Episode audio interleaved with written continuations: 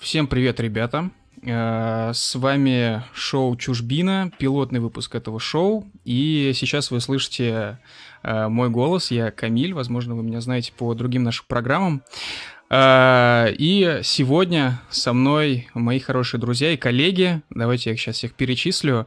А, я думаю, что этот состав ведущих у нас будет, э, я надеюсь, постоянным вот в этой программе. И, значит, сейчас э, рядом со мной, ну, условно, э, Климент Таралевич. Привет, Климент. Привет. А, я хотел сказать, что у нас чужбина на local crew. Да, ну, да. Совместно. Да, Климент у нас ведет канал Чужбина одноименный, только у него не на русском, а на латинице это дело называется. Вот, э, Климент у нас из Великобритании. Э, ну, в общем, это пока что все, что я могу про тебя сказать. А, так, окей, дальше. Значит, Ванга из канала Них Диванга, я правильно читаю, да? Да. Да, привет, да, Ванга, Ванга из Германии. Э, и Сергей из канала «Письма из Владивостока». Привет, Серега. Привет. Да, ну, в общем, как это из названия канала вытекает, э, Сергей из Владивостока. И, соответственно, учитывая, что мы вот все из таких разных точек планеты, ну, да, и, что я из Москвы, вот, э, я хочу задать вам такой наводящий вопрос. Сколько у кого сейчас времени суток вообще? У меня сейчас 3 часа ночи 21 февраля. Ой, 22 февраля. Господи. То есть ты человек из будущего. Да, я человек из будущего. Я из 3К20. Ну, у меня 6 вечера, там начало 7 вот, 21 февраля. Я, я из прошлого. Климент. Ну, я, я, я совсем уж из прошлого. У меня всего лишь 5 часов вечера. А, ну, а в Москве сейчас 8 а, часов 12 минут. Вот, а, давайте я вкратце расскажу, что вообще есть такое чужбина, зачем мы делаем это шоу, эту программу и в какой форме она будет в дальнейшем подаваться. Ну, как вы уже, наверное, поняли, мы сейчас все сидим на Ютубе, соответственно, чужбина у нас будет выходить как в формате стримов в реальном времени, так и в формате подкастов, то есть уже в записи, в аудиозаписи. Вот, подкасты мы планируем выкладывать э, в iTunes Store и в Google подкастах. Ну, возможно, будут еще какие-то другие платформы, там посмотрим уже со временем. Соответственно, запись э, этого выпуска, она появится, ну, не прям чтобы завтра, как это происходит с другими нашими стримами, она появится на днях, как только мы, собственно, выйдем в iTunes э, Podcasts. Вот, а, о том, что такое чужбина. Ну, если говорить вкратце, э, у нас в сообществе получается так, что есть огромное количество людей, которые живут здесь, в России, в совершенно разных городах, в Москве, Петербурге, там, Перми, Уфе, Екатеринбурге и так далее. А, и есть огромное количество людей, которые живут не в России. И речь сейчас далеко не об СНГ, там, да, бывшем уже СНГ. Речь сейчас о других совершенно странах, таких как там, допустим, та же самая Германия, Великобритания, США и множество-множество других совершенно стран. И за все эти годы которыми, которые мы занимаемся сообществом, и мы уже познакомились с огромным количеством людей. И многие из этих людей Э, не просто живут за границей, но и интересуются темой чужбины, собственно, и жизни русских на этой самой чужбине. А как мы все знаем, э, русские уже много-много десятков лет уезжают из России, ну, возвращаются, уезжают и так далее, и так далее. Есть очень много поколений вот этих самых иммигрантов, в том числе белых иммигрантов. И э, вот хороший пример как раз как канал Климента Чужбина, который именно вот сконцентрирован на той самой зарубежной России, э, которую мы имеем уже, ну сколько есть сейчас? Ну, наверное, 100-120 лет, да, там плюс-минус. Ну, на самом деле, наверное, даже еще больше. Э, то есть, как мы писали в анонсе к стриму, э, вся эта русская культура, именно иммигрантская, она проистекала вне, так скажем, материковой России. И это такой большой очень кластер культуры, который проходит мимо, мимо всех нас, мимо тех, кто живет в России.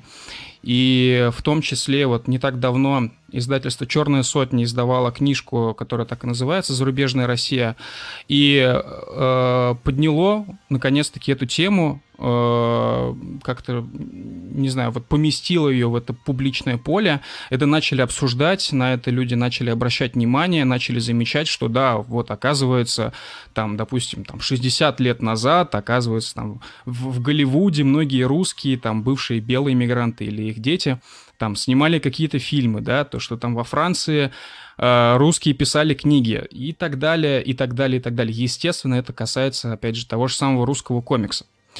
Вот, соответственно, учитывая сложившиеся реалии, мы решили запустить э, шоу «Чужбина», в котором и будем э, рассказывать и говорить вот на тему э, эмигрантики, как ее еще называют, э, и русских, которые живут за рубежом.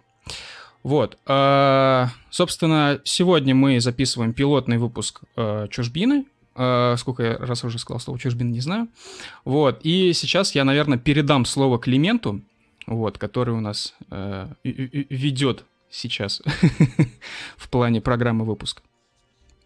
Окей, okay, спасибо, Камиль. Um, Прошу значит... прощения, можно я свои 5 копеек ставлю? Просто если мне не изменяет память, то Климент – сам внес свою лепту в издание той самой зарубежной России, насколько я помню. Все верно? Спасибо. Ну, свои 10 страниц, да, мне дали возможность. Ну, я очень благодарен. Это был мой первый опыт публикации. Да, мне спасибо большое Никите, спасибо большое Диме. А, кстати, ну, я про это ничего не знал. А э, что это за 10 страниц? Что там вообще на этих страницах? А ты открой после, если у тебя есть книжечка, надеюсь, что ты ее купил, а если ты не купил, то надо зайти на сайт. Сейчас на пот берешь. Вот, то есть, то тогда ты откроешь, если ты откроешь, то последний выпуск это эм, «Русский след в западном глянце». Это такое summary 10-страничное э, моих очерков на Ватникстан, э, сайте, соответственно, моего, други, э, моего друга Сережи Лунева, uh-huh. где я веду литературную рубрику. А, и тот и очерк посвящен русским, которые работали в, глянцевых, в глянцевых журналах, эм, причем как-то так случайно получилось, ну или может быть, это очень показательно, что все эти журналы располагались в Нью-Йорке. То есть а, это Vogue, Harper's Bazaar, а, Time, Time, потом как, как там второй еще... Ну, в общем, да, вот, и, вот эти три журнала. А, ну и там были другие, то есть там три издательства. То есть а, Condé Nast, а, я уже забываю, Time Inc., как же назывался третий? А, Hearst. Вот, там работали русские, то есть там эм, они делали обложки то есть там где-то есть рус, э, обложек для вот этих главных журналов там 20 века, сделанных руками русских художников, их, ну, может быть, тысяча наберется. Это очень красивые обложки. Вот. А там самая, наверное, вершина — это а, то, что Александр Либерман, а, это русский а, Ашкеназ, он был главным директором, он был главным редактором э, глобального Вога лет 30, и потом был глобальным редактором э, издательства Nast еще там лет 20. То есть это просто, э, ну это, не знаю, может быть, самый крупный успех среди выходцев из России в индустрии медиа. Um, а был еще помимо него, уже за, уже за так, Вайдата, um, забыл же имя, но также был в Конде Насте, 30 лет работал президентом Конде Наста русский дворянин. Забыл фамилию. Одна фамилия, э, у него двойная фамилия, Вайдата, забыл второй, Сергей Вайдата, не суть. В общем, а в индустрии глянца, как ни странно, то есть мы всегда думаем о русских иммигрантах, что это таксисты, не только, слава богу, не только. Кто-то и доходил до приличных, эм, кто-то находил и приличные работы в таких интересных индустриях, как а, глянец. А, тем временем нам а, прислали донат. А, человек с именем Шизотерский, Шизотерский, не знаю, гитлерист, отправил нам 50 рублей и написал, я полагаю, чужбина — это новый аналог стран оси. Я, честно говоря, не знаю, как это связано, но, наверное, это не он. я не знаю.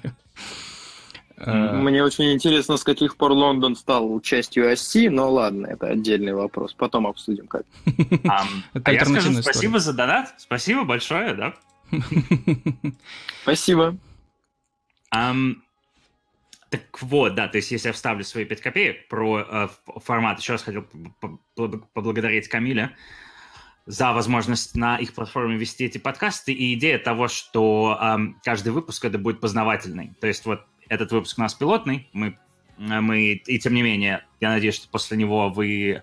Идея такая, что, послушав выпуск, а, вы захотите либо зайти на несколько страничек Википедии, посмотреть этих персонажах, исторических событиях, в худшем случае, а в лучшем случае, возможно, вы даже захотите купить какую-то книжку, или вы захотите посмотреть какой-то фильм, и вас вот на что-то такое подвигнет. То есть я бы не хотел обсуждать какие-то текущие события, я бы хотел бы, то есть да, чтобы вы, чтобы это был, чтобы это была познавательная передача. Я на самом деле уже зашел в Википедию, чтобы посмотреть, что такое страны оси. Чего? Ну да ладно. Это гитлер, гитлеровская коалиция во Второй мировой войне. Германия, Италия и прочее. Япония. Это как раз страны, которые делают лучшие автомобили в мире. Да, я, я, я это уже понял. Ну, ничего не слышал о румынских Порше или там о венгерских. Чем там, Ламборгини? Ну, не все, но основная часть. Так, э, слушай, Чужбина, Климент, э, ты предлагал, ты говорил, что ты проводил какой-то опрос на своем канале, он очень большой, в нем поучаствовало огромное количество людей. Слушай, на самом деле, я предлагаю начать вот, собственно, с него. Э, да, с... я хотел, секундочку, значит, тогда мы начинаем, можем торжественно, торжественно объявляем начало нашего первого выпуска. И хотели мы обсудить, поговорить, то есть мы, этот выпуск пилотный, такой более разговорный, а, о различии материковых русских или русских из России и иммигрантов. То есть э, хотим поговорить просто различия какие во взглядах, в менталитете, порефлексировать. Мы с Вангой порефлексируем о своем опыте, а Камиль и Сергей с нами поделятся тем, как это выглядит из России, и начать я хотел с обсуждения, с того, как мы спекулируем а, по результат, о результатах опросов, которые я проводил и которые репостнуло довольно много, а, несколько каналов. Значит, какой, какой мы обсудим? Ну что, а, давайте с какого вопроса начнем? С каким образом у вас больше всего ассоциируется словосочетание «современный русский иммигрант»? Слушай, да, мне кажется, на самом деле это очень хороший вопрос. Угу. Ну, давайте я а, как тогда объявим результаты или я или зададим давай, вопрос? Давай сначала просто расскажем о том, а, кто как вообще видит этих самых иммигрантов, вот, в смысле всех нас четверых. Давай. Вот, а затем уже зачитаем просто результаты давай, э, давай. этого вопроса. Давайте тогда сначала я расскажу. Давай. Э, ну, вообще, я так понимаю, что... Ну да, как материковый русский. Да, да, да. Ну, вообще стоит отметить, что вот это видение русских иммигрантов, оно со временем, ну, люди как бы взрослеют, да, там, стареют там и так далее, у них со временем это видение, оно меняется кардинально. То есть, если когда я там был еще условно, там, не знаю, мне было 15-16 лет, и я слышал о людях, которые уехали из России, то я слышал в основном типа такие success stories. Вот, то есть мне там, допустим, а, папа или мама рассказывали, то есть то, что, например, там, вот, смотри, есть, короче, дядя, назовем его Гена, дядя Гена, который э, стал программистом, э, начал, нашел работу в Москве, затем он уехал в Новую Зеландию и после этого уже переехал в Австралию, где ему компания дала там двухэтажный дом на берегу моря и джип. Вот, я, то есть, слышал в основном такие истории, то есть изначально у меня вот какое-то такое было видение всей этой истории с иммиграцией, то есть когда я был э, юным, я думал, что реально все эти люди, которые уехали, они прям все там супер успешные, все живут супер классно. Вот, э, ну, знаете, это юношеский максимализм. Это когда еще... Это примерно тот самый возраст, когда люди еще э, ну, позволяют себе говорить там, знаете, что-то вроде там рашка-говняшка. То есть примерно так. Вот, и поэтому, ну, видение было такое не только, в смысле позитивное, не только наших иммигрантов, но и в целом стран, куда эти люди чаще всего уезжают. А они же уезжают там не в Узбекистан, правильно, с там Индией. Они уезжают там в США, в Германию, во Францию, там, не знаю, Великобританию и так далее. Вот. Э, то есть страны, про которые так сходу сказать плохо и нельзя. Вот. Э, ну, со временем, когда я рос, это видение менялось. И, э, ну, когда я впервые приехал в Штаты, я ну, сразу понял, что на самом деле, нет, там, конечно, очень классно, вот, а, но, конечно, есть и свои минусы. Вот. И так со временем шло, я узнавал все больше историй про другие страны, в том числе ездил в другие страны, узнавал истории людей, которые там живут, и понимал, что, ну, на самом деле это все, ну, люди живут, как и здесь В смысле, они также живут, они также едят, ходят на работу, ездят там на электричках каких-то и так далее, и так далее, и так далее. У всех своя жизнь, э, у всех свои проблемы, и эти проблемы, как правило, мало отличаются от тех проблем, которые есть у людей здесь. Вот. А, ну, понятное дело, что так вот сходу прям сказать э, конкретно, то есть как я вижу иммигранта, сложно. То есть я не могу точно прям конкретизировать, сказать, типа, ну, я вижу его как фермера или я вижу его как айтишника. Но да, должен признать, что Сейчас э, больший, большой круг тех э, людей, с которыми я э, общаюсь, в смысле, которые живут за рубежом, это да, это правда, это в первую очередь всякие айтишники, либо люди, которые работают в каких-то смежных сферах, связанных с IT. Вот. Э, и самый маленький процент людей — это те, кто работает, ну, знаете, в сферах сервиса. То есть мало кто едет туда, чтобы работать в сферу сервиса. Как правило, так просто получается, знаете. То есть я не нашел работу хорошую, нормальную, поэтому я пока работаю там официанткой, например, там где-нибудь в баре. Вот. Но такой, ну, процент таких людей очень маленький. Вот. Э, в основном это такие прям реально у, у многих success stories, у многих, но не у всех. И в основном это реально айтишники. Вот. Э, но, тем не менее, я должен отметить, да, то есть я начал с того, что у меня было такое позитивное видение всех этих иммигрантов. Сейчас у меня вот это уже так колеблется. То есть я ну, общался в том числе с людьми, которые уехали оттуда, вернулись обратно в Россию. И я знаю, о чем они обычно говорят. То есть, знаете, обычно их фразы звучат в стиле, э, если нас этот человек сейчас слушает, то он поймет то, что я о нем. Обычно эти фразы звучат, что типа вот у там европейцев нет логоса, то есть у них там они живут как роботы, то есть они э, закрыты в каких-то непонятных правилах, каких-то страшных законах, они должны платить какие-то невероятные комиссии, налоги, а у них, до них очень долго доходят какие-то, ну, типа, технологии, там, тот же самый Apple Pay, например, к ним пришел далеко не сразу, хотя в России, ну, он был, ну, не прямо уж с самого начала, но появился впервые той же самой Германии, например. Вот. А, и при этом, да, я понимаю, что у многих там жизнь складывается, но у многих э, и не складывается. Вот. И как я сказал в самом начале, у всех свои проблемы, но при этом эти проблемы очень сильно похожи на проблемы тех, кто живет в России. Вот. Как-то так. Ну, я бы мог тебе сказать, что, наверное, с теми людьми, у которых не success story, ты просто физически, как где, где бы ты с ними встретился? Э, ну, это, знаешь, это скорее ну, с такими людьми, мне кажется, можно познакомиться только если, допустим, ты там с ними был до этого знаком или ты учился с ними. Вот, то есть у меня есть пару таких знакомых, с которыми я был хорошо знаком еще э, в юном возрасте, и они потом уехали. Вот, часть из них вернулась обратно, потому что не получилось, к сожалению. Вот. Ну, ну я, я ставлю свою ремарку. А, да, говори.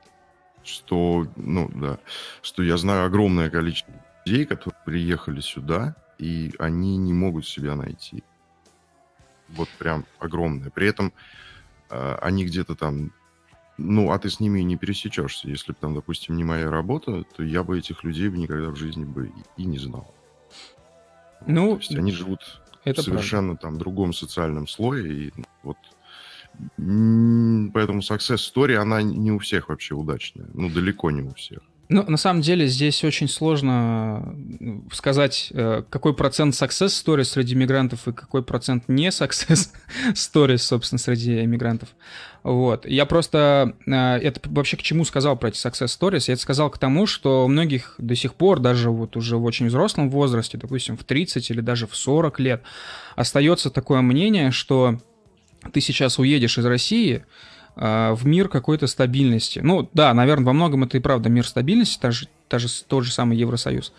И ты при этом, они еще считают, что ты уезжаешь в мир, в лучший мир, скажем так, вот, где э, сильно лучше, чем здесь. Ну, как, ми- как минимум там э, более, не знаю, комфортные, красивые города, это, наверное, во многом и правда не отнять, э, где сильно выше зарплаты, где все прям так все классно и медом намазано, но, э, да, как бы я сам раньше так думал, но мне было 16 лет. Сейчас я понимаю, что все не так радужно. Вот. Ну и, к слову сказать, как раз про истории, скажем так, неуспеха. Не так давно у Никиты Лухинского, одного из редакторов «Черной сотни», в его телеграм-канале был пост про YouTube-канал, который снимает видео про бездомных. И там, к большому сожалению, ну, не сказать, что много, но встречаются русские люди, которые стали бездомными за границей. Там была история про девочку в Великобритании, потом про пожилую русскую женщину в Сан-Франциско, по-моему, ну где-то в Калифорнии. Я сейчас могу поискать у него в канале, и ты, Камиль, можешь закинуть в чат, или Климент. Ну, в общем, сейчас скину в чат, чтобы mm-hmm. люди тоже ознакомились, потому что тема не раскрытая, неизвестная, но, к сожалению, такое тоже бывает. Нам пришло тысяча рублей от а, Андрея Фунта, фунта. вот. А, он нам написал комментарий на микрофоны. Да, это, это правда нам не помешает. Спасибо, Андрей. Да, к сожалению, не все из нас успели в плане микрофонов подготовиться. Вот. Но это мы в любом случае поправим. Пока что это пилот, поэтому вы нас, пожалуйста, сильно камнями не бейте. Вот. Если я возьму эстафетную палочку, мне кажется, что на самом деле, э, ну, все, что вы сказали, как раз очень, собственно, отражает реальность. То есть здесь надо начать с чего? Как может и куда э, уехать гражданин РФ? А гражданин РФ, насколько мне известно, мог уехать на Украину, может все еще уехать а, работать в Белоруссию. Я предполагаю, что он еще может уехать в Каз... работать в Казахстан. Um, и вот, пожалуй, все. Да? Дальше, соответственно, нужно уже иметь какие-то мутки. Ну, то есть можно либо приезжать а, без работы и идти в русский андеркласс, работать каким-то люмпином, а, соответственно, возможно, на чуть более, на большие деньги, чем на а, аналогичной работе в России. Но это уже ты просто едешь э, работать гастарбайтером. А, дальше, соответственно, есть еще вариант, соответственно, если ты там русский немец или ты а, русский еврей, соответственно, ты можешь вернуться в эти, в, в эти страны. А на этом все заканчивается. На Брайтон-Бич. Не-не, на Брайтон-Бич ты не можешь. На Брайтон-Бич, э, э, он же в Америке. Вот, значит, соответственно, дальше чтобы тебе уехать, тебе нужно, чтобы либо у тебя была какая-то своя мутка, то есть, например, у тебя должны быть родственники, а, а они на, на, на Западе, и они еще хотят тебя взять, как, ну, то, и не то чтобы даже родственники, я думаю, что тебе нужно пожениться, выйти замуж, и то есть это очень незначительное количество людей. Второе, тебя может отправить работа. И третье, это, соответственно, у тебя просто так много денег, что ты, что ты готов купить инвесторскую визу. Поэтому, соответственно, я думаю, что истории успеха, они о тех, кого просто направила офисная работа. И тут я бы не сказал, что, может быть, это... Ну, то есть где-то где-то успех... Здесь в чем дело? То есть действительно все еще, мне кажется, в, человек, там, менеджер, скажем, в какой-нибудь западной корпорации в Москве и менеджер западной корпорации в Лондоне, в Лондоне, в Лондоне он будет более комфортно себя чувствовать, Хотя, возможно, что этот комфорт будет, будет не, не от зарплаты, а просто от того, что в Лондоне там больше уровень жизни. Вот. Эм, ну вот, и, соответственно, да, из-за того, что так сложно уехать из России на, на, на какую-то приличную работу, соответственно, те, кто уезжают, вот, эти, а, не, вот это незначительное количество, но ввиду того, что Россия огромное государство, довольно большое количество людей а, в абсолютных цифрах, Поэтому и кажется, что э, как бы уезжая, там будет у тебя хорошая жизнь. Но уехать сложно, во-первых. Вот. И во-вторых, мне кажется, что очень застилает глаза многим то, что многие уехавшие из России, это не те, кто уехали с... Эм, они переехали на Запад уже с, заработанными деньгами. И поэтому вот этот образ богатого русского, он, ну, он с российскими деньгами –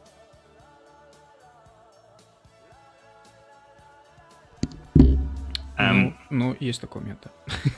Вот. Ну... И, собственно, я вот проводил опрос, с каким сочетанием, с, с каким образом у вас больше всего ассоциируется словосочетание «современный русский иммигрант».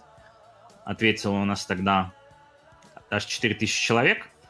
И, эм, ну да, большинство сказало, что эм, где-то 50% сказало, что образ ассоциируется там с айтишником или просто кем-то уехавшим. Ну, то есть это просто какой-то экономический иммигрант – и тут я обсуждал, кстати, с приятелем, своим одним местным, и он сказал, что вообще какой иммигрант? Иммигрант это э, относится к периоду 917-991. То есть никаких иммигрантов нету, есть иммигранты. Иммигрант – это что-то драматическое, а сейчас как бы у тебя, ну, формально у тебя есть выбор. Никто тебя из России а, не выгоняет. Слушай, а, ну это момент очень спорный, то есть выгоняет, не выгоняет, ну то есть, слушай, тебя из Советского Союза же тоже не выгоняли, правильно? Сколько миллионов людей там жило? Ну и прожило всю жизнь там, и многие ну, как там умерли. Выгоняли, выгоняли. Ну как, ну допустим, там, не знаю, мою семью никто не выгонял. Спокойно жили, ну, может быть, когда-то ну, думали Лимонова уехать. же выслали, как бы. Ну, нет, ну прям чтобы выслали, сколько таких реальных примеров? Их не так уж прям, чтобы много. Вот. Э, я говорю к тому, что тогда у людей, в принципе, как и сейчас, тоже было множество факторов, из-за которых они могли уехать и стать даже политическими иммигрантами. Сейчас тоже можно стать вот этим политическим иммигрантом, беженцем, да? Э, просто факторы были немножко другие, то есть там, не знаю, там давили сильнее, здесь давится слабее. Вот. Ну и еще такой момент, что мы же на самом деле не можем сейчас э, реальную цифру уехавших э, именно в страны условно первого мира, да, назвать, потому что у Росстата таких ну, цифр просто-напросто нет.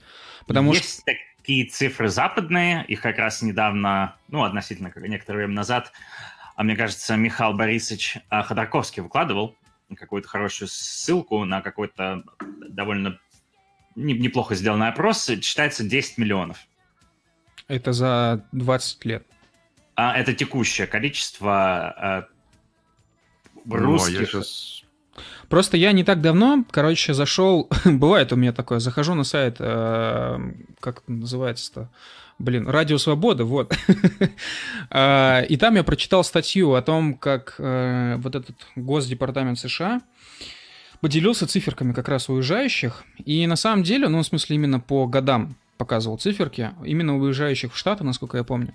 Эти цифры э, мало чем, ну, не сильно прям отличались от Росстата.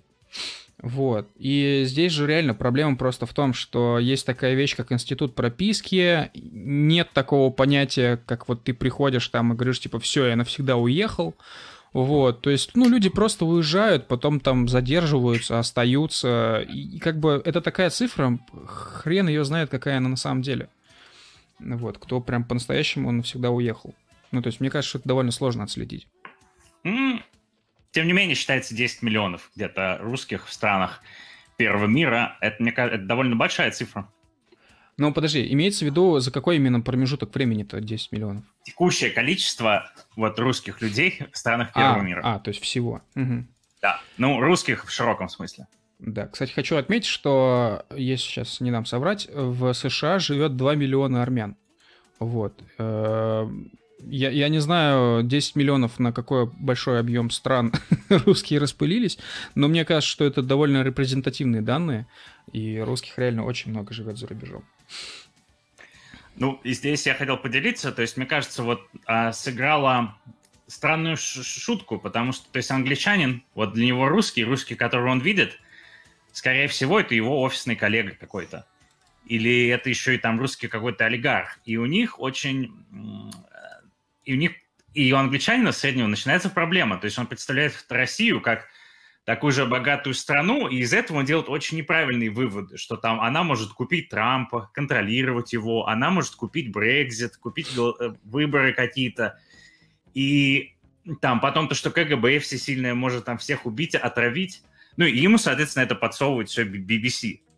И поэтому образ очень страшный какой-то рисуется, хотя и я, то есть, я обсуждал со своими коллегами с, с работы, там, со старшими начальниками, я говорю, ребята, вот то, что вам как бы рассказывают, что это Путин там контролирует Трампа. Это не совсем правда. Они говорят, ты, ты чё? Там, BBC же сказала, типа, ты чё? Вот, и это на полном серьезе, то есть у людей, у людей проблемы с, с осознанием того, кто такие, кто-то... Ну, я, я считаю, что это даже хороший образ. Пусть считают нас там страшнее, чем мы есть, а, но у них вот, мне кажется, что у людей на Западе очень неверное, поним... непонятно. То есть у них два полюса. С одной стороны тебе говорят, какие они страшные, какие они там богатые, а с другой стороны, тоже BBC тебе говорит, слушай, там живет одно быдло, которое ненавидит геев, там они, там, не знаю, жрут с этой с лопаты, или как там у вас говорят. Ну, в общем, в таком образе. И поэтому вот у них очень странно. Ну, мне кажется, что, кстати, мы поговорим, как выглядит Запад из России, но да. вот эта проблема с, с, с осознанием того, что на самом деле у западных людей очень есть.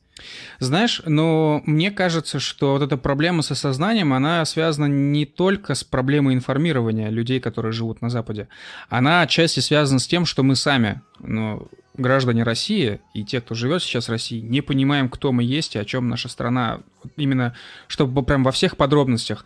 А, богатая ли мы страна, бедная ли мы страна. Потому что, ну, на самом деле, э, находясь в России, даже иногда находясь в регионе, ты все-таки думаешь, что мы довольно богатая страна, потому что ну, мы довольно большое государство, у нас очень много городов, мы прошли очень непростой путь, а, у нас был советский режим, потом этот советский режим развалился, это по сути, ну, по сути это была революция еще одна, то есть у нас за столетие было несколько революций, у нас еще была Вторая мировая война и вот это вот все. А, и учитывая состояние дел на сегодня, в принципе, у нас сейчас все лучше, чем могло бы быть. Вот. Но если себе строить, конечно, замки в небе, то, естественно, можно сделать вывод, что все на самом деле хуже, чем должно быть. Вот. И вот эта проблема э, осознания, она у, в том числе, западных обывателей связана еще и с тем, что сами русские не до конца поняли этого. Не до конца осознали состояние своих дел, скажем так. Согласен. Вот. А, вообще, на самом деле, мы как-то это не упомянули в, начале выпуска. По сути, сегодняшний выпуск мы хотели как раз назвать о различии ментальности материковых русских, в кавычках, и эмигрантов. Вот, поэтому мы сразу начали шарманку про то, кто как видит э, иммигрантов, про то, как, я не знаю, граждане России видят иммигрантов, и про то, как э, жители, собственно, западных стран видят самих русских и не только иммигрантов. Вот. А, да. А я, может быть, как раз добавлю ноту. Тут забавная штука, на самом деле. Ведь когда ты живешь на чужбине, с одной стороны, у тебя гораздо об- обостревается вот эта русская идентичность, потому что тебя каждый день тебя считают русским. Каждый день ты русский, как бы. Ты там тот русский. Ну, ну, я имею в виду, что там на работе ты тот русский.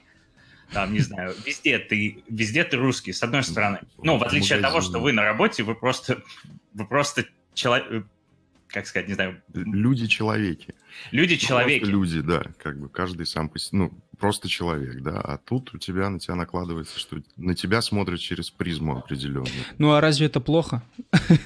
Это неплохо, это, но здесь это есть, эм, балансируется это тем, что, соответственно, ты в другом пространстве, то есть у тебя все другое. Ну, хотя интернет очень это модерирует, но ты как бы ты в чужом пространстве, и у тебя со временем все-таки меняется ментальность, о чем мы говорим Слушай, чуть позже. Ну... А вы, вы как бы окружены русскими, поэтому... Просто смотри, что я хотел сказать. Когда мы видим у русских фильме, в фильмах западных, американских, сериалах, например, да, сейчас же очень популярна вся эта тема с Россией, с русскими в медиа, а, так сами же русские говорят, типа, о, смотрите, это русский. Понимаешь, да? То есть, если... Нет. Ну, если в, э, в сериале «Очень странные дела» покажут какой-нибудь ГУЛАГ или какого-нибудь там разведчик КГБ, э, русский обыватель, русский зритель скажет, о, смотрите, это русский появился в американском сериале, вот как классно, да? Это на самом деле, оно же повсеместно. То есть, если хоть где-то как-то упомянут там Россию или русских, и сами русские скажут, смотрите, вот это русский. Um, не совсем понял. А, ну, это, видимо, ты не совсем понял, потому что ты здесь ну, не проживаешь. Ты про Драго говоришь? Ну, ты имеешь в виду там да, такие и, приколы в стиле Драго, которые там... И, или, там, и, и приколы, и не приколы, просто именно само появление русских в медиа сопровождается тем же самым «О, это русский». Вот. Я вижу это так. Я вижу, что, скажем, моя жена эм, местная, британка, вот, она, соответственно, смотрит сериальчики, которые не смотрю, и каждый раз там случайно натыкается мои глаза, я слышу почему-то в сериале, там кто- кто-то говорит по-русски, эм, я, ну, я такой, так, что у тебя там? И каждый раз там какой-то бандит. И, то есть, и я бы вот совершенно бы не радовался от того, что в, в, по нынешней моде а, самый там гангстер это всегда будет русский. Это на, на самом деле элемент психо, э, психологической борьбы на самом деле. То есть, что нас опять, что нас опять ставит... А, и это работает. То есть, я обсуждал, я помню, с одной своей подружкой, англичанкой, я говорил, то, что вот один приятель у меня там занимается биткоинами, там другой тоже такими довольно мутными делами. Он говорит, а, ну, а что ты... Андрей, ну, ты просто... Хакеры, как бы, ты что? Ну, ну ты просто подтверждаешь стереотип, как бы, вот что мне сказали. Э, слушай, а мне не кажется, что... Не, ну, конечно, неприятно, что вот так демонизируют русских. Ну, понятное дело, что русские это не как бы бандиты, да, не террористы какие-то постоянные, вот, что это не вот те либераторы, да, из э, тех э, карикатур на советских воинов. Ну, по крайней мере, мне бы хотелось надеяться, что это все не так, я сам в это искренне верю. Вот, и, конечно, неприятно, когда в тех же сериальчиках или фильмах русских всегда показывают как бандитов, как КГБшников, террористов и так далее. Но с другой стороны, с другой стороны, а почему, ну, нас самих это должно так сильно беспокоить? То есть мы же сами понимаем, что мы не такие. Какая, в общем-то, проблема? А потом человек, который, ну, западный обыватель, западный зритель, иностранец, да, который посмотрел все эти сериалы и фильмы, он приезжает в Россию и такой, типа, вау, а я и не думал, что, типа, у вас тут так классно. А вроде же обычно так и получается, что человек приехал в Россию и удивляется, что на самом деле здесь люди живут, и все нормально. Ну, Камиль, а теперь вот скажи мне, сколько иностранцев приезжает в Россию? То есть 90, там, я думаю, 9% никогда не были и не, ну, как бы не приедут. Ну... Они свое, свое мировоззрение, оно формируется у них вот как раз-таки благодаря всяким там медиа и прочим. После этого они там Отчасти голосуют. же это связано не только с этим, отчасти же это еще связано, ну, опять же, с тем, как легко передвигаться из страны в страну. То есть э, немец в Польшу может приехать спокойно, я уверен, что их приезжает ну, довольно не много. поедет туда. А? Ну, вот, ну, в Польшу, но это не курортное, понимаешь? Ну, это не место. курортное, но вот если бы было курортное, он бы поехал без проблем. Или в, в ну, Чехию он так, приезжает. Там 90% людей предпочитают такой матрасный отдых. Ну, есть, конечно, да. Куда-нибудь на море, там поваляться на пляже, all-inclusive, все включено. То есть для немца ну... это Турция, Испания. Не, ну, ну в таком случае, в таком случае немец страны. не поедет в Россию, даже если бы у России не было совершенно никаких границ с Германией. Ну, вот. Ну, знаешь, как-то мне кажется, что он больше предпочтет там, ну, ту, ту же самую Турцию, ну или Италию, например. Вот. Ну, Италия дорогая. Ну, Испания, ну как бы. Знаешь, мне кажется, что если бы у нас была общая граница с Германией, где можно было бы гражданам перемещаться как бы вот в шенгенской, да, зоне условно, то Крым бы тоже не был таким дешевым местом, на самом деле. Ну, Кёнигсберг. Ну, Калининград, в смысле. Ну, Кстати, тоже... прошу прощения, что встреваю, но в поддержку Камиля хочу сказать, что в последние годы во Владивостоке стало просто страшно много корейцев, и цены намного сильно выросли, просто потому что очень многие заведения ориентируются именно на корейцев, и поэтому эти места стали недоступны для самих местных, для русских. Также в Выборге с похожим сталкивался, где местные не могут сходить даже в самое заурядное кафе, похожее на очень приличную столовую, Просто потому, что они ориентированы на финнов. Ну... А мне кажется, что мы наконец-то нашли как раз очень хороший пример вот эм, разницы, как как-то видно из России, как у нас. То есть я бы что сказал? Во-первых, ну, я, соответственно, абсолютно согласен с Вангой. То есть, смотрите, первое. Иностранцы, которые смотрят сериальчики, они, то есть у них формируется как нехороший образ России, а эти люди, они формируют политику какую-нибудь культурную. То есть у них вот это создается стереотип, они своим детям что-то рассказывают про Россию. Um, вот. Um, это, это, это раз. Соответственно, um, так, что-то, что-то я сбился с мысли. Вот, а второй, просто у тебя контраст очень сильный. То есть ты можешь русского всегда делать просто в каждом сериальчике бандитом, а вот, скажем, у кого- кого-то, у которого темная кожа, его каждый там день обсуждается по телевизору, что ой, не дай бог, там его там а, сделали в сериале опять злодеем какого-то негра. Ведь это же там, это же очень плохо. Это зачем вы же вы... Ну, а, они, да, они во всех сериалах ученые, там, супергерои, вообще, ну, как бы душки и хорошие люди. Ну, то есть, ну момент такой сериал, еще, где... что, типа, те же самые негры, они могут быть очень виктимными, вот, а русским просто похер. Ну, то есть, я думаю, что в США есть достаточное количество русских, которые могли бы давным-давно создать какой-то комитет спасения русских народов севера, североамериканских штатов, да, и начали бы цеплять, э, как Моссад, да, не ошибаюсь, э, за каждое слово всех там э, всяких, я не знаю, демократов, которые обзывают русских, смешивают их с говном, извиняюсь. Ну, на самом деле это так не работает. Ну, то есть русский это белый консерватор, ну, поэтому его надо бить. Если русский это был там какой-нибудь черный еврей, гомосексуальной наклонности, ну да, окей, это, их нельзя обижать. А русские это самые удобные вообще мальчики для битья, потому что они, а, белые, б, они там христиане все в массе своей, да, и, ну, как бы там СССР, э, там, диктаторы и ну, прочие. есть, я ну, думаю, ну, что есть еще да. и есть еще, наверное, Немцы. и В, что на самом деле русским-то похер на вот это все питье, мне кажется. Ну, это кому похер? Это вам похер. Не, мы же... По сути, как бы, я думаю, неграм в Африке им вообще тоже, им вообще срать абсолютно, что там вообще про них... Ну как, ну факт. Им вообще по барабану, что там думает э, Камиль из, из Москвы или там, я не знаю, там Джон из э, Вашингтона какого да, там, или из Техаса тем более.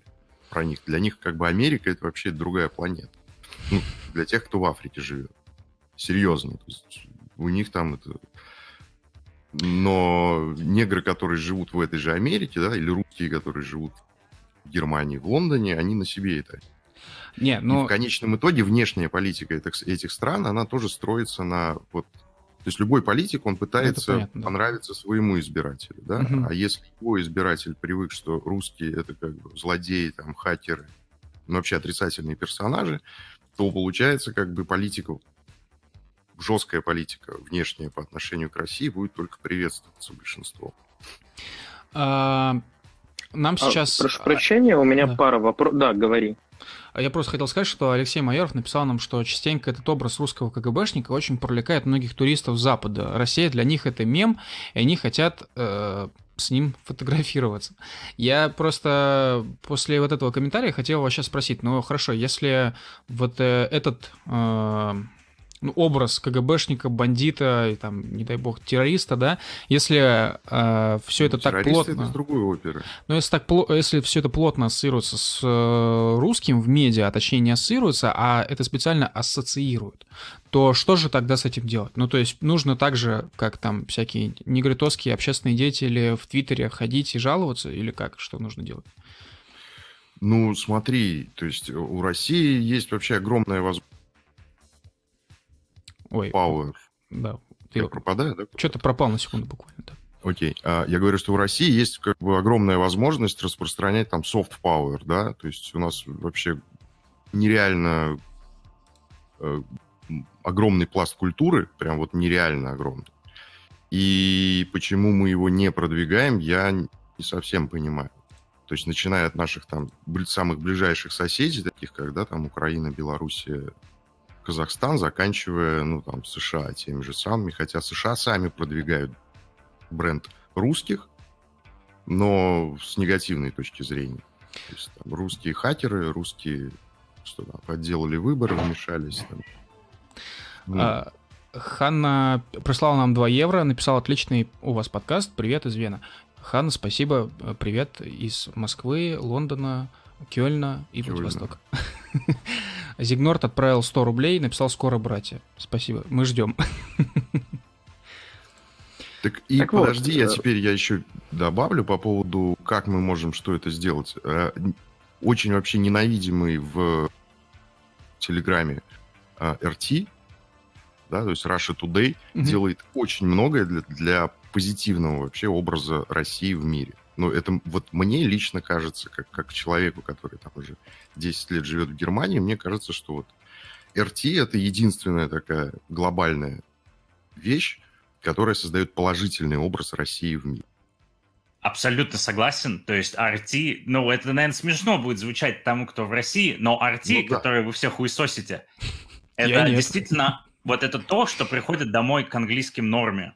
Может быть, оно приходит к необразованным, может, оно приходит скорее к рабочему классу, нежели чем к среднему классу. Но вот это приходит им конкретно в каждый дом, и вот это действительно положительный образ. То есть там хороший пример.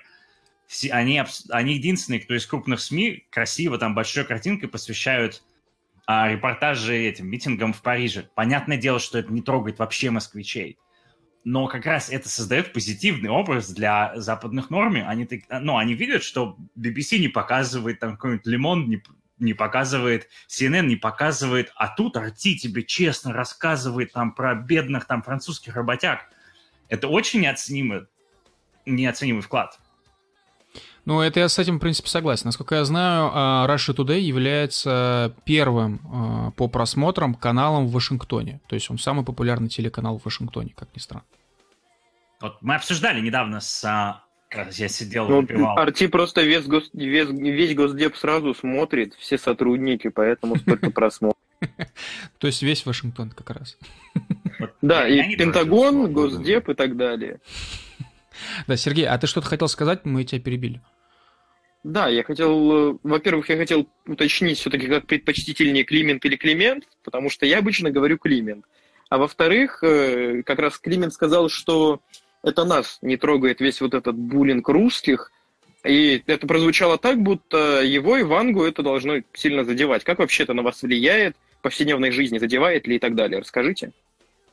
Um, я согласен, давай начну я.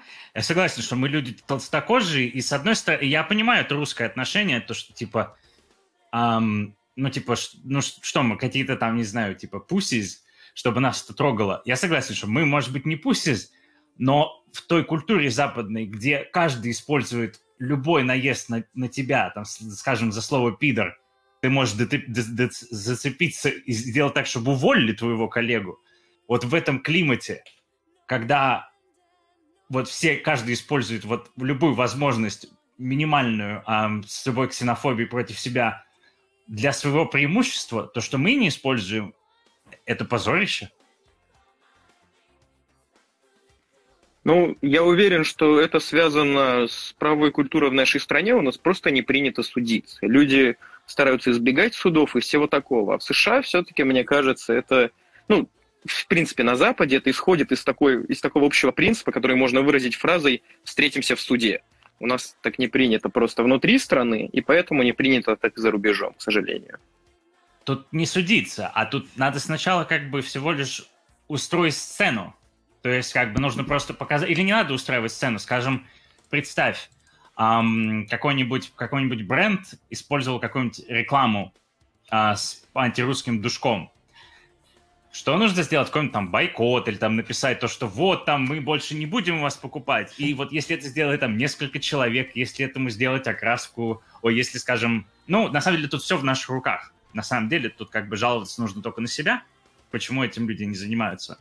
Но суть в том, что вот этого вот этой возможности действительно мы не пользуемся. А тут ведь столько возможностей. То есть ты можешь атаковать политиков, ты можешь атаковать бренды, ты можешь ну, то есть заниматься всем чем, чем занимаются все другие. Я уверен, что поляки занимаются. Ну, я уверен, что, скажем, индусы какие-нибудь занимаются.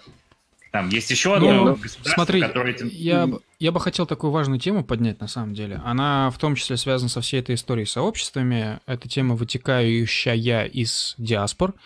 Из, не только из диаспор, из того, как э, люди себя, что ли, позиционируют в обществе, то есть являются ли они индивидуалистами или нет. Э, в этом смысле э, русский человек, на мой взгляд, он довольно ну, вам, вам, он часто очень такой, знаете, одинокий бывает. И не потому, что, типа, его заставляют быть одиноким, а просто это выбор человека.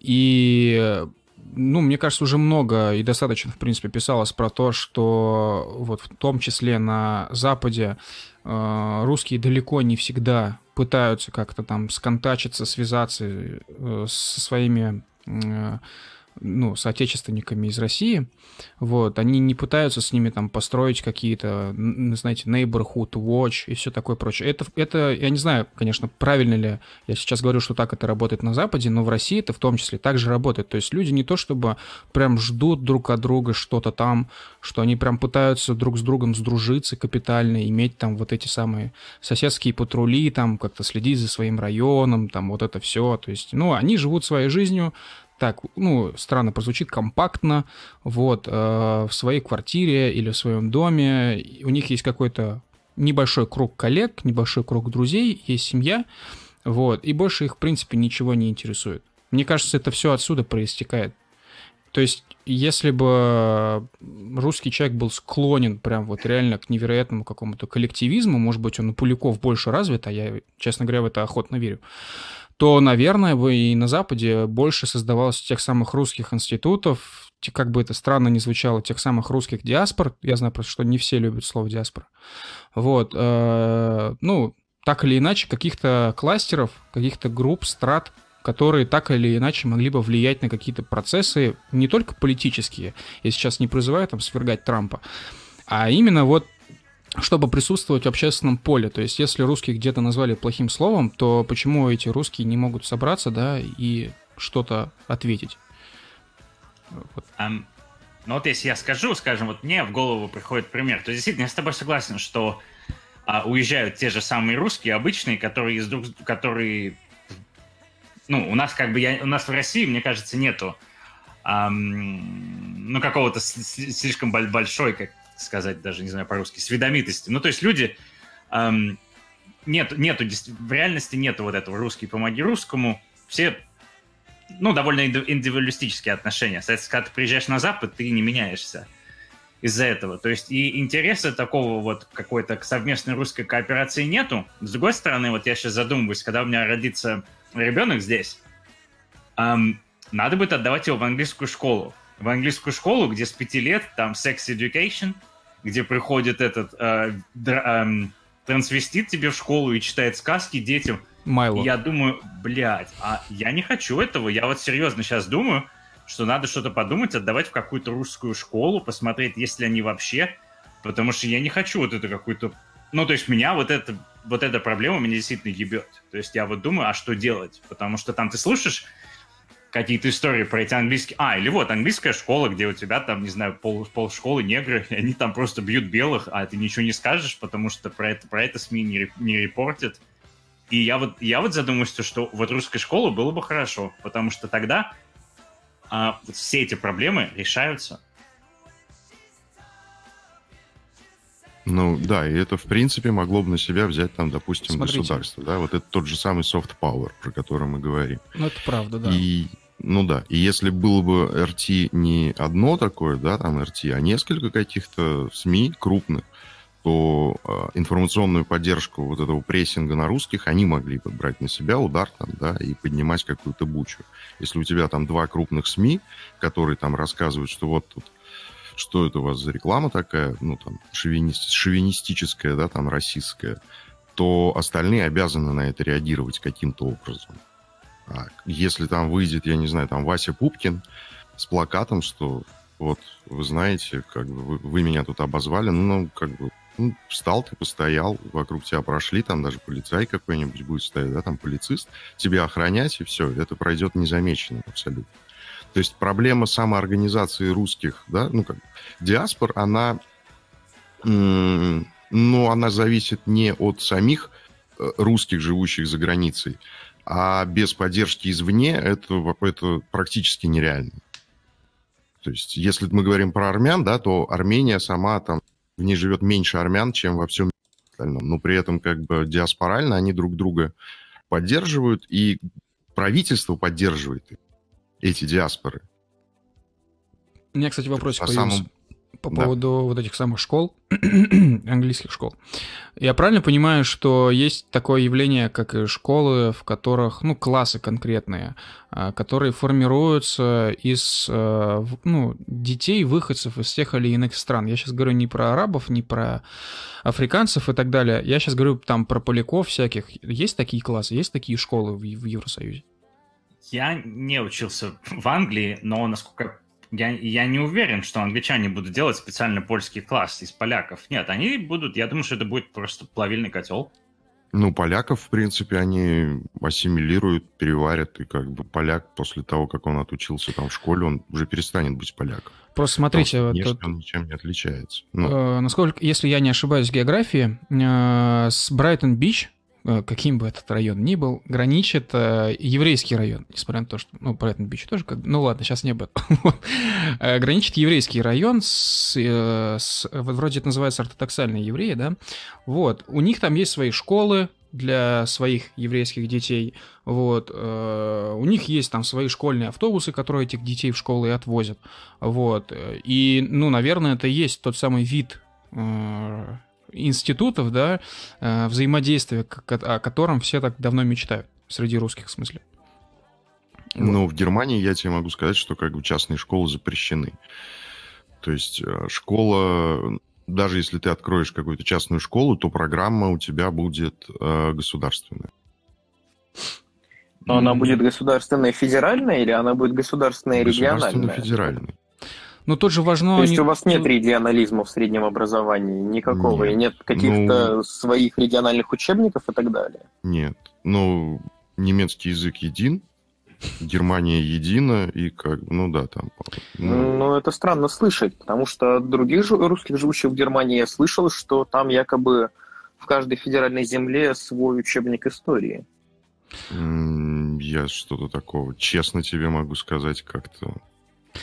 А, может, есть какие-то на выбор, но и школа может там сама решить, что один из трех там, или вот из этих мы будем по нему заниматься, но ну, а... окей, это в любом случае не наша сегодняшняя тема, так что фиг с ним. Ханна Хорват прислала еще 2 евро и написала «У меня тут лак, в общем, про стереотипы про русских. Самый распространенный стереотип про русских, с которым мне посчастливилось столкнуться, это «О, ты русская, ты занималась фортепиано и балетом?» И да, бля, я занималась фортепиано и балетом. Ну... ну, это, кстати, да. То есть я могу добавить, что если ты там зайдешь в какой-нибудь э, хохшуле, музыкальную, ну, как бы в консерваторию в, в Кёльне, в Германии, то русская речь там будет ну, без проблем можно по-русски разговаривать. А, Зигнор... Преподавательский состав и ученики, да. Зигнор пишет, солидарность просто не прививается с детства. Если бы воспитать хотя бы одно поколение с таким навыком, пусть даже не мега фанатично, то ситуация начала бы исправляться. Но это как раз-таки в речи о диаспорах, о взаимодействии, вот этом все. Ну, я на самом деле с Игнорным полностью согласен. Ну, вот, а я, а... блин, опять вставлю да, свои 5 копеек. Мне кажется, что вот эта вот э, диаспоральность, которая прям такая прививаемая с детства, это наоборот нас отбрасывает куда-то к первобытно-общинному строю, там, к нашим кавказским соотечественникам. Вот у них как бы это развито. И, но они и живут, у них совершенно другие понятия, другие принципы жизни. То есть, По поводу ну, музыкантов я хотел самый... бы еще добавить. А, просто тут в чат к нам запрыгнул мой друг, и у него отец как раз еще в начале 90-х со своим оркестром, у него отец тоже музыкант профессиональный, и они еще в начале 90-х гастролировали по Испании. И в целом, не только по Испании, в целом по Европе. Так что давно это началось, и не только у Ханны так, и не только в Германии. Я хотел поспорить с Вангой. То есть я, например, наоборот, я не вижу пути, как пути назад к общинному, а как раз-таки к тому, что да, что-то нужно взять у, этих восточных там народов или наших, или наших соотечественников с юга, потому что на самом деле это какие эти принципы? Принципы просто э, общаться со своими и, главное, экономические отношения. Вот, то есть, на самом деле, экономические отношения.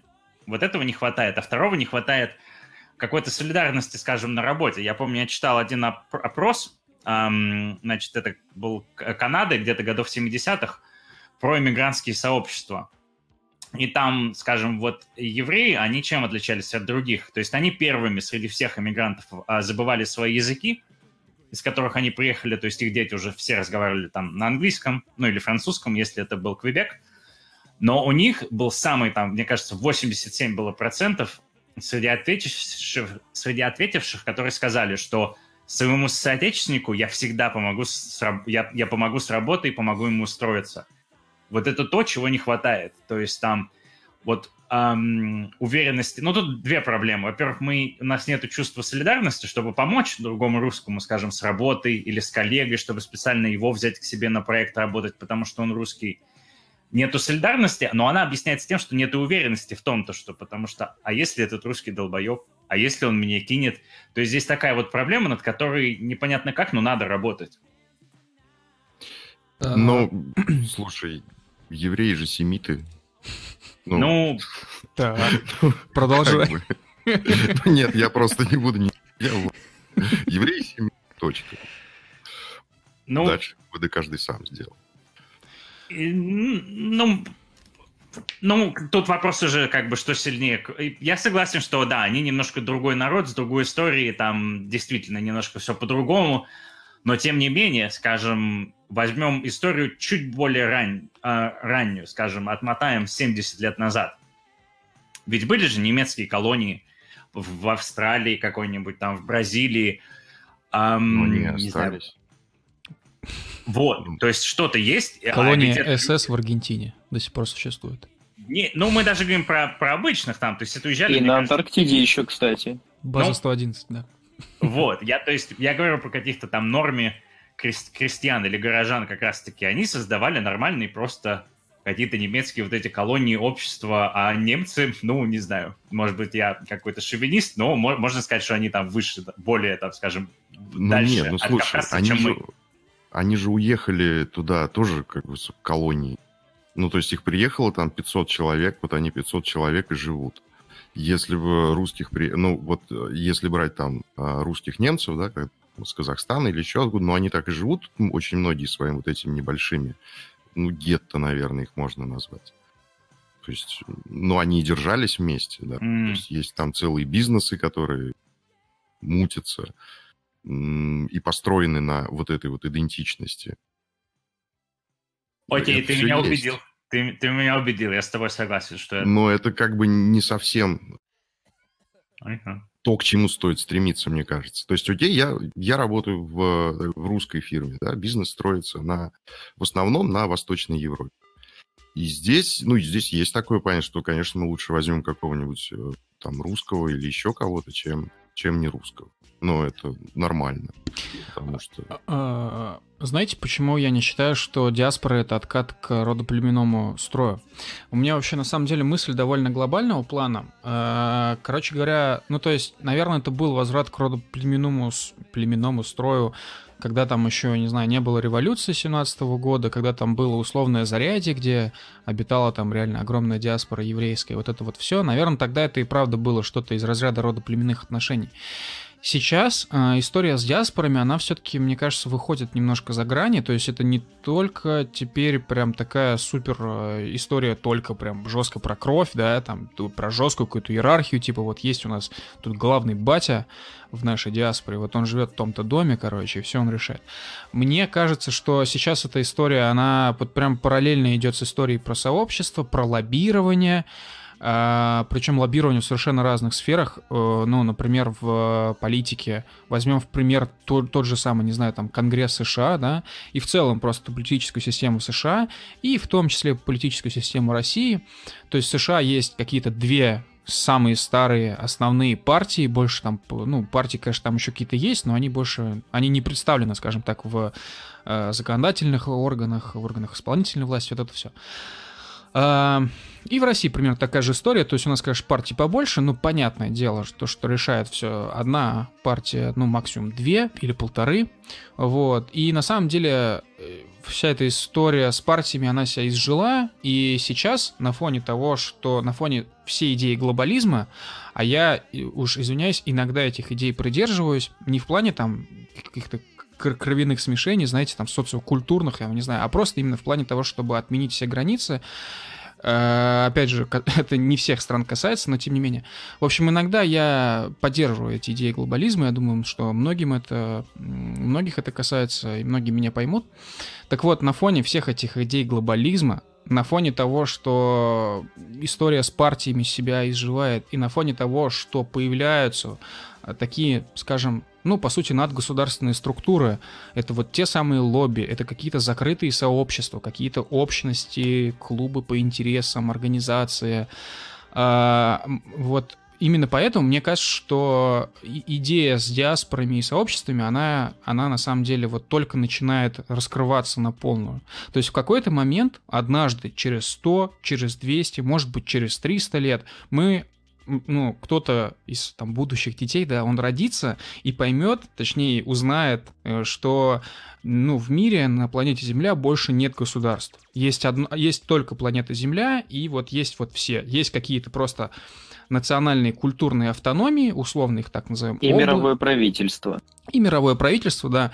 Есть какие-то, ну, понятно, области, то есть там, не знаю, германская область, там, русская область и так далее. Но так глобально это уже государство, в принципе, не будет. И понятное дело, что будет одно большое государство с тем самым мировым правительством, где там будут выседать какие-то э, люди из, э, ну, представляющие интересы тех или иных областей. И как раз-таки э, вот в эту всю историю, на мой взгляд, очень вписывается идея с лобби и идея с диаспорами и сообществами и вот, вот этим всем. Вот. То, то есть, ну, наверное, у нее есть прям большое светлое будущее. Эм, давай вернемся на Землю. Смотри, с сообществами. Вот ты говоришь, типа, не, не, не, не нужно... Э, то, что... Ну, не знаю, я, я так понял, что твоя идея, что... Эм, или не так? Должна быть крепкая фигура в каждом сообществе. Тут как бы в чем проблема? Почему... Э, что такое диаспора? Диаспора — это какое-то сообщество, которое... Или там лобби, которое выбивает себе какие-то привилегии. То есть, получается, то есть... Эм, если ты к себе впускаешь каждого, то тогда получается какие-то, ну, ну, то есть, если ты пускаешь каждого, то, получается, просто человек может войти и получить неспроста какой-то бонус. Также он может кинуть, и, скажем, то есть кинуть всех остальных, и он получит за это там какое-то... И он там получит с этого какой-то гешефт. То есть нет, должно быть какое-то сообщество с сильной фигурой, и должны какие-нибудь быть а, сказать, пеналти, штрафы за то, что ты... А, э, должны быть какие-то бонусы за участие в диаспоре, и, и должны быть какие-то... И, и также ты должен, э, и также ты должен получить наказание, если ты сделаешь что-то против интересов, а, против интересов диаспоры. Там, скажем, например, эм, ну, мне приходит на ум, скажем, можно, есть один из типов карьеры, слабенький, конечно, уехать на Запад и там начинать хаять рашку. Все это почему? Потому что нет у тебя никаких, у нас нету в обществе ни в каком, ни в России, ни в эмиграции, э, не, нет, нет каких-то сложившихся правил, как хуесосить того, соответственно, там, русофобы. Никаких ты ничего не теряешь, ты только можешь получить с этого. Э, вы понимаете мою мысль? А, ну да, я примерно понял. Только мне кажется, что это можно просто иначе все завуалировать, в том плане, что, ну, просто странно звучит, типа, вот вам бонус за то, что вы являетесь членом диаспоры. Ну, как-то странно. Вот, тогда... Почему? бонус у тебя, то, что ты можешь пойти, скажем, и очень просто, смотри, у тебя, у тебя бонус, у тебя есть русская школа, ты можешь туда отдать и, будь, и быть уверенным в том, что там будет все нормально. Ну, что там, ты ему... смотри, я просто смотри, как я это вижу, ну, как это может быть на самом деле реализовано. Вот, э, ну, есть же вот такое понятие, как комьюнити, то есть, ну, вот условно там берем какой-нибудь райончик с одноэтажными домами, да, где супер там дорого стоят всякие дома, там есть какая-то mm-hmm. инфраструктура, и там есть свое комьюнити. Mm-hmm. Мне кажется, что было бы логично, если бы вот на базе вот этих комьюнити были какие-то бонусы, то есть, в смысле, чтобы там создавались какие-то свои школы, чтобы там вот были конкретно русские комьюнити, и вот это вот все. Ну, все верно. То есть, да, да, действительно, должны люди жить рядом, вот, и то есть должны быть какие-то такие банальные интересы. То есть, соответственно, действительно, если вы все живете рядом, значит, вам нужно куда-то отдавать ребенка, раз. Второе, вас бес... начинает беспокоить, кто живет рядом, Соответственно, скажем, вы будете все, всем скопом голосовать против постройки бесплатного госжилья для каких-то беженцев. Это на самом деле очень реальная проблема. Это очень реальная проблема, что бац, а, и у тебя рядом построили какую-то высотку, вот, и там, не знаю, какая-нибудь 50 семей каких-нибудь олимпийских похожих Кстати, людей. Я думаю, что региональная комьюнити на строительство высотки в районе вряд ли сможет мешать. Э, строительству вряд ли сможет помешать. То есть, опять-таки, вопрос, что надо вливаться там, в политику, да? Ну, Нет, это... здесь речь идет не о частном строительстве, а о государственном. То есть именно о госжилье, а здесь все-таки гораздо больше ну, шансов, что локальное содружество какое-то сможет помешать, чем Ну и почему, а почему не частному? Ну, а какая разница частному инвестору? Там жить беженцы какие-то, за которые ему там государство платит, стабильно платит 100%. Он там запустил 500 туда сирийцев, он точно знает, что 10 лет они будут жить, и государство ему будет просто башлять. Если они там все разобьют, все застраховано, ему все отремонтируют. Он, ну, как бы на самом деле строить жилье для беженцев сейчас в Германии выгодно, очень выгодно. А, ты при минимальных по... затратах получаешь максимальную отдачу, стабильность. Поз... Позвольте, я сейчас ставлю 5 копеек. Ханна Хорват отправила нам еще 2 евро. Хан, спасибо большое. Она пишет, еще про моих новых знакомых в Вене. Все балерины в Вене учились в русский, э, у русских учителей балету и знают все русские слова, э, какие русский человек обычно знает. Это забавно. Это мило. А, ребят, э, по поводу, значит, мигрантов, вот этих там социального жилья и так далее, я предлагаю нам сейчас сразу перейти к топику мультикультурализм, как он видится э, собственно, обывателю западному или просто русским, которые живут на Западе, и как он видится нам, тем, кто живет в России? А, ну, могу начать я. Давай. Ну, то есть здесь вот странный, например, вопрос. А, странная эта штука. Потому что, с одной стороны, мультикультурализм, соответственно, ну, видит, видится, разумеется, плохо. Видится он плохой, плохой стороной, что это какое-то слишком большая сфокусированность почему-то именно только там на неграх, на каких-нибудь там индусах, арабах, эм, пакистанцах.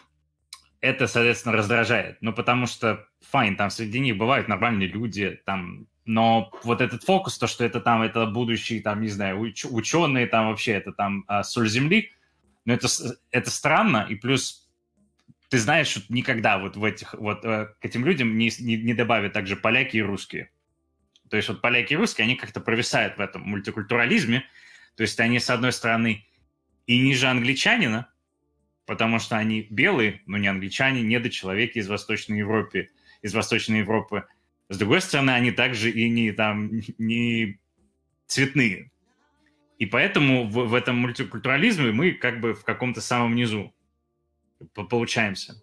А, ну, то есть нет, не, не экономически, но хотя бы так вот, культур, культурологически. С другой стороны, если нет этого мультикультурализма, у меня есть очень большое подозрение, что, скажем, в Англии бы к русским лучше бы не стали относиться, потому что в Англии сидит какая-то такое у них вот чувство превосходства над восточными европейцами. И поэтому возможно, что из-за мультикультурализма они просто видят как тебя как иностранца и типа то, что это нормально. Ты такой же, как и ты. Ты иностранец такой же, как там индус. Мне как-то вот так это видится. Поэтому на самом деле, что лучше для современных иммигрантов, мультикультур... мультикультурная Англия, мультикультурный Лондон или моноэтничный Лондон с англичанами, неизвестно.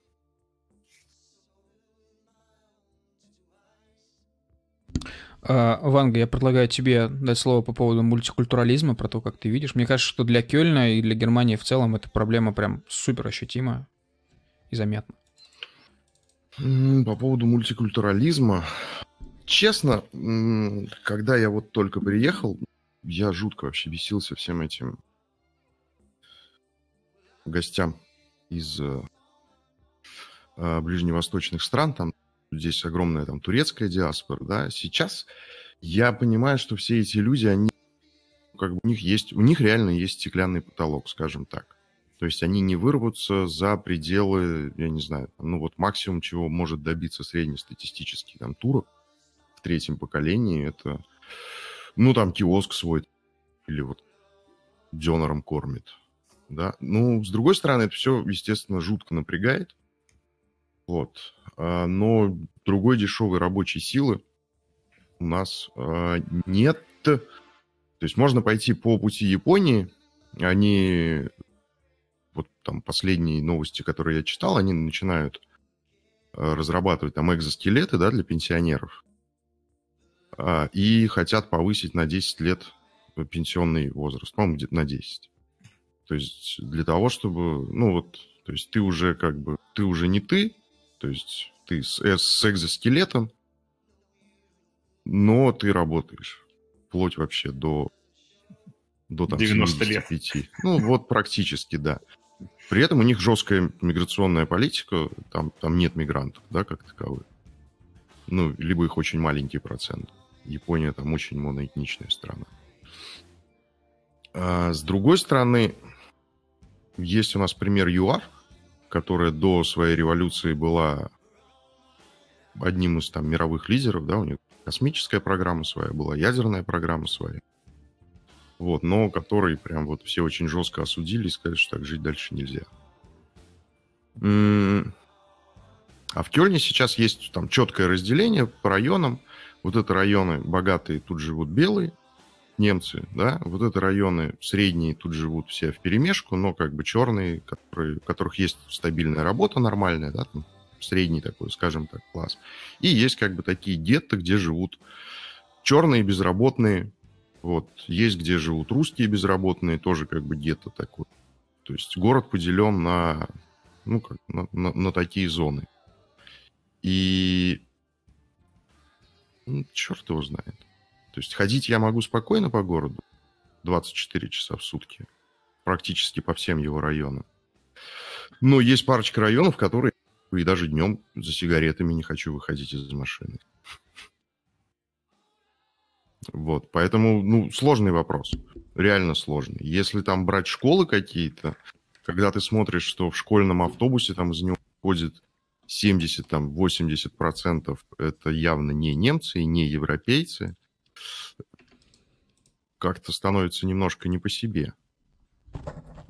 Ванга, ты вот сказал, что у турок есть какой-то стеклянный потолок, я просто не очень понял. Но если он, например, научится кодить, сегодня он какой-нибудь курсеру или Skillbox открыл или еще что-то такое, научился, неужели его не возьмут? То есть этот стеклянный потолок может быть просто от отсутствия желания, от той культуры, скажем так, где сами мечтают.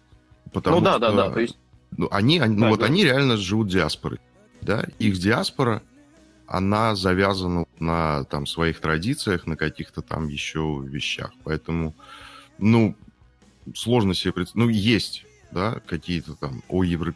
оевропеизированные турки, которые там и кодят, которые там... Пьют они все, кстати, практически. Но вот их, сама вот эта диаспора их не пускает дальше. То есть зачем тебе идти куда-то? Зачем тебе там чем-то заниматься? Ты вон иди куда-нибудь в ПТУ, ну, условно, да? И будешь нормально работать, он как отец. Интересно, это отличается от Англии. То есть, например, индусы, я могу положить руку на сердце и сказать вам, что вот достойные люди. Ну, то есть, может быть, британские индусы, то есть это, скорее всего, это будет не лентяй. То есть сейчас у нас в правительстве две, а, две из четырех должностей а, занимают индусы. А, плюс на работах ты встречаешь индусов среди там директоров, там владельцев фирм. То есть это серьезные то есть это серьезные люди, и у них может... И вот в современной Британии, я думаю, что нету стеклянного потолка для, как минимум, индусов. И также относится к китайцам. А, ну, может быть, Для них есть. этот стеклянный потолок как бы сама диаспора установила. Ну, то есть не правительство Германии, да. Окей, ну, скажем так, иммигранту, вообще мигранту там, да, с, с, с корнями мигрантскими сложнее найти работу немцы уже сами признали. И, кстати, намного сложнее русским найти работу, чем а, тем же самым. Потому что, вот опять-таки, да, возвращаясь к вопросу, чем плох отрицательный образ России. То есть русским с одинаковым, то есть, ну, та же самая вот эта вот дебильная Deutsche Welle проводила эксперимент, писали резюме от имени турков, русских и немцев. Да? Охотнее всего, естественно, брали рус... э, немцев, потом брали других иностранцев и в последнюю очередь как бы русских. Парадокс. Ну, а это, кстати... Да, извини, говори. Не, ну это просто это как бы парадокс такой. То есть, но для них я при этом как бы, хотел... русских угу. на руководящих должностях я встречаю очень много. Я просто что хотел сказать про индусов. Э, было такое интересное экономическое исследование, к сожалению, не помню, кто автор, но, может, чат подскажет, потому что очень оно было известным, которое доказывало, что не только институты важны в экономике, но и культура. В общем, грубо говоря, были две одинаковых ткацких фабрики, одна в Бомбее, другая где-то в Англии. Или в Калькутте, неважно. И там, в общем-то, все оборудование, все какие-то трудовые внутренние процессы, все-все-все было выстроено точно так же, как в Англии но при этом производительность в Индии была ниже в 2-3 раза, потому что для индусов было нормой просто там не выйти на работу из-за их традиций, куда-то уехать к родственникам, еще что-то. Для англичан это было неприемлемо. Это было, ну, еще в колониальные времена, понятное дело, то есть начало 19 века, где-то так, наверное. И очень любопытно. Сегодня внутри Индии индусы остаются точно такими же, это же вот относится и к нашей теме. То есть может быть, у индусов какая-то другая диаспора, или, может быть, самые амбициозные уезжают в Англию, а остальные остаются там, точно так же вот как э, почему Москва высасывает жизни из других регионов, потому что, как правило, все-таки самые трудоспособные, самые активные уезжают. То есть, может быть, Вот Абсолютно я прав. бы это как-то обсудил. Абсолютно прав. То есть, во-первых, когда ты, когда начинаешь общаться с индусами, ты спрашиваешь там, do you speak hindi? Хинди или хинду? Они говорят, нет, гуджарати. То есть там их всего иммигрант а, среди треть э, индусской диаспоры это гуджарати, это не хинду или не хинди. Вот, то есть это там отдельный народ, они... Я не помню, с какого штата надо будет погуглить. То есть это э, это их субэтнос. Они из штата Гуджарат, наверное. Вот, да, не только. На самом деле многие из них, они потом, вот эти ребята из Гуджарата, они потом поехали работать средним классом в африканские колонии. Um, то есть а их там довольно много в Южной Африке, они также были на среднеклассовых должностях в Уганде, и потом их погнали оттуда, и они, и они приехали в Британию. И, и вот, то есть, и индусы Британии — это другие люди абсолютно, и ты, конечно, с ними, ну, они тебе не признаются а, никогда. Вот, но ты, ну, во-первых, ты вспомни, Индия — страна каст, то есть это действительно, это там лучшие люди индусского этноса. И вот они э, в своей массе очень способные люди. И тогда интересно, а что мешает туркам также жить? То есть, может быть, у индусов примерно как у русских нет значимой диаспоры? Потому что все-таки, ну вот в этой дихотомии русские, насколько я понимаю, ближе к индусам, в том плане, что русские все-таки приучены нормально работать, среди них много айтишников и так далее. То есть для, ну, по крайней мере, как я себе представляю, для большинства русских все-таки не предел мечтаний открыть там шаурму или там, не знаю, блинную лавку. Вот, в общем, почему у турок иначе? И, может быть, я вообще неправильно себе русских представляю, может, русские тоже все шаурму пооткрывали давно.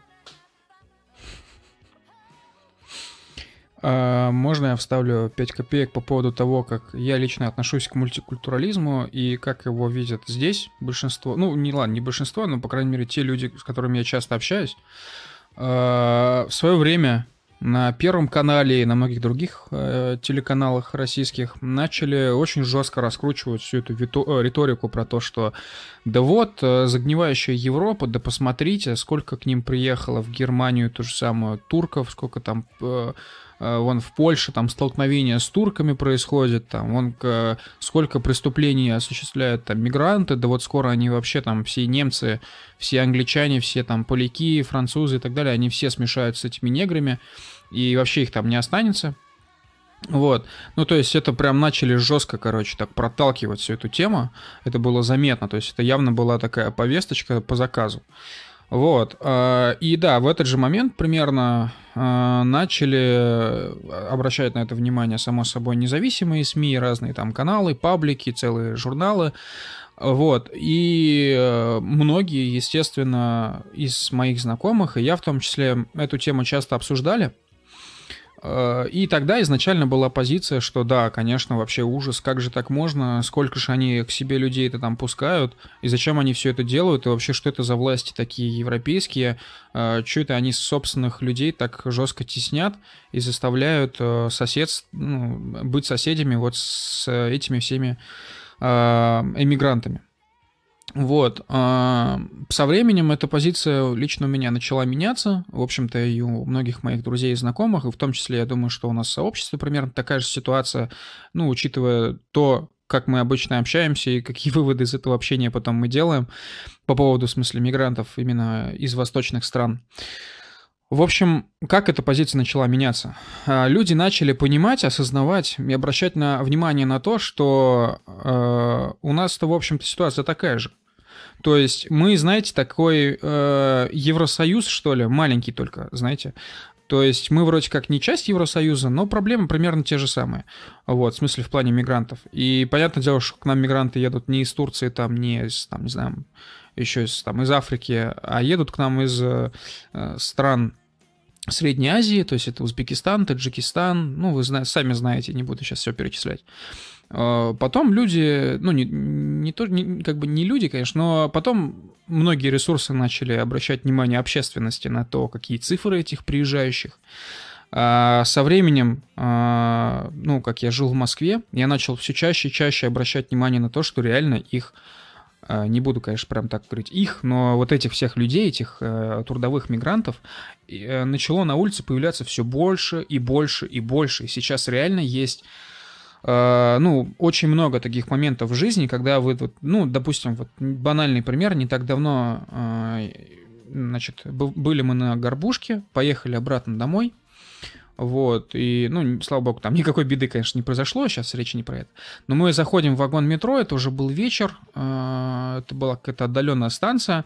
Мы заходим в вагон метро, и в целом в вагоне, ну, 95%, 90 даже, наверное, 8%, ну, там уже неважно, людей, которые в этом вагоне сидят, это трудовые мигранты из Средней Азии. И таких моментов все больше и больше и больше. У меня, допустим, во дворе сейчас, я э, прошлым летом впервые обратил на это внимание, я думаю, что этим летом ситуация будет такая же, либо даже еще хуже. Значит, обратил я внимание на что? Э, у нас есть очень большая такая классная футбольная коробка, и э, я как-то раньше на нее внимания не обращал, в смысле, на то, кто там на ней играет. А вот и прошлым летом я заметил и понял, что э, там команды делятся на русских, и там все беленькие такие, все, и на и трудовых мигрантов. Вот, то есть конкретно, то есть там не какие-то э, граждане России, да, просто из других каких-то регионов, из национальных республик, а конкретно вот прям узбеки, там киргизы и вот это вот все. Что уж тут говорить про ситуацию в такси, с такси-то все уже и так всем, я думаю, понятно. А, ну и как бы я думаю, что очень много людей на это обращают внимание. Просто у нас, ну, все же прекрасно понимают, да, ситуацию. Все стараются об этом молчать, как-то вот так помягче выражаться, но потом, когда заходят домой, на кухню, то так крепко, знаешь, там могут что-нибудь, как-нибудь высказаться про это. Или в, как, или в компании там друзей и коллег. Вот. А, и когда люди обратили внимание на ситуацию в России, они поняли, что она абсолютно идентична тому, что происходит там в Евросоюзе, разве что у нас пока что именно в таком количестве гетто для трудовых мигрантов из Средней Азии нет, но они уже начали появляться. И в той же самой Москве, я уверен, темпы роста и распространения, вот эти появления вот этих гетто они скоро, наверное, ну, достигнут вот среднего какого-нибудь там немецкого уровня, скажем так. Вот, ну, по Германии. А... Ну, Камиль, я тебя перебью, но как в Германии в процентном соотношении а, мусульман меньше, чем в России. Ну, в процентном соотношении. Даже, ну, да? Ну и в абсолютном Это связано с тем, это, это связано с тем, что у нас у мусульман э, принято записывать, например, татар, среди которых да, да, реально мусульман, религиозных сколько? 1-2%, ну 5 максимум. А при этом у нас татар несколько миллионов. Во многом с этим связано. Ну да, эта статистика такая себе, то есть я тоже с ней не очень согласен. У нас есть кавказские регионы, есть там э, в Поволжье, на Урале регионы такие, и там, понятное дело, они очень сильно влияют на эту статистику. Вот. Я просто говорю о том, что вы сами представляете всю эту динамику, как появляются эти гетто. Так вот, в Новой Москве, так называемый, да, новые районы Москвы, там сейчас активно строятся все эти, вся эта недвижка, и активно туда заселяются те вот самые люди, приехавшие из Средней Азии. Вот. Поэтому э, я сейчас ко всей этой европейской ситуации, ну, не прям, конечно, равнодушен. Это, конечно, ну, не, не клево, что все это имеет место. Но понятное дело, что меня сейчас больше волнует то, что происходит в России. Но в целом, если сравнивать две ситуации, то к, к европейской ситуации все равно буду относиться сильно проще. Просто потому, что мне кажется, что там за этим контроля больше, чем... Um, вот. Знаешь, в чем разница? А друзья, я все-таки предлагаю чуть-чуть поближе к нашей основной теме вернуться, потому что нас куда-то далеко унесло от русского зарубежья. Да, я согласен. Ну, тоже правда. Тоже правда. Ну, я все-таки вставлю последние пять копеек. Проблема в западном мультикультурализме не в том, то, что много... Им... Ну, то есть, понятное дело, что корень проблемы то, что много иностранцев другой культуры приезжает. То дело в том, что здесь культурная политика и даже там культурная, то есть, да, культурная политика, экономическая политика, она построена, а, она уже... Короче, здесь есть политики позитивной дискриминации на работе. Их нету в России. Окей? А это большая разница, когда, извините, у тебя прописано, что ты должен взять, что у тебя квота там по этим, по people of color. В России, я думаю, что еще нет, не, не написано, что там в каждую фирму ты должен себе набрать там, не знаю, у, у там, не знаю, каких-нибудь э, людей из среднеазиатских стран. Вот. И, к счастью, даже наоборот, ограничивается все-таки их труд. Например, У нас недавно, 1 января, по-моему, приня... ну, был, при... вступил в законную силу указ нашего губернатора о том, что якобы на транспорте теперь иностранные граждане работать не могут. Но, правда, очень хорошо видно в автобусах, как этот указ исполняется. Вот, то есть а дальше, там, скажем, а в школах там отменить, ну, там в Англии, например, нету в госшколах, насколько мне известно, в нулевых не, не преподавался, а, не преподавалась история Англии, а была просто какая-то глобальная история. То есть вот эти какие-то вещи, которые, эм, которые действительно делают из англичан британцев, да, вот, это, вот в этом же проблема мультикультурализма, что он просто эм, сказать, уничтожает национальное, и плюс, да, и плюс ставит вот эти какие-то а, подпорки для мигрантов. То есть, мне кажется, нет никакой проблемы в том, что там будет какой-то трудолюбивый турок работать в немецкой фирме. Проблема в том, что для него выстраиваются лучшие условия, чем для немца из рабочего класса, из какой-нибудь там немецкой деревеньки. Вот это проблема. То есть в Англии проблема в чем? Что в, в каком-нибудь Оксфорде, ну, там во всех вузах там будет очень красиво написанная программа социальной мобильности, но в реальности эта социальная мобильность, она а, для девочек и для, там, для людей, а, для people of color. А вот если ты парень из какой-нибудь Дерени, там, из Северной Англии, например, из Блэкпул, то тогда ты все, ну, все, ты никому нахуй не нужен. Потому что ты англичанин, потому что ты мальчик, потому что, извини, все политики, вот эти по мультикультурализму прописаны не для тебя. То есть вот это проблема мультикультурализма, который вы не видите, соответственно, из России, потому что вы, ну, вам показывают иммигра... э, вот, но вам меньше рассказывают про вот эти вещи. Вот это проблема. Или проблема в том, что там в Starbucks можно прийти, там же вот этот был случай, как пришло два негра в Starbucks американский, эм, их, их оттуда выгнали, и затем по всему Starbucks, э, весь, по всему Starbucks начали проводить эти тренинги по антирасизму вроде как смешно, а тут вот еще забавная штука, ладно, последняя, совсем уходим в сторону, но вот тоже, чего вы не видите в России, мультикультурализм, это на самом деле, это индустрия, это многомиллионная индустрия. В каждой корпорации есть HR-комиссар, который по diversity, который отвечает за это, тренинги какие-то по антирасизму, анти, там, не знаю, как там называют, как называют, по феминизму.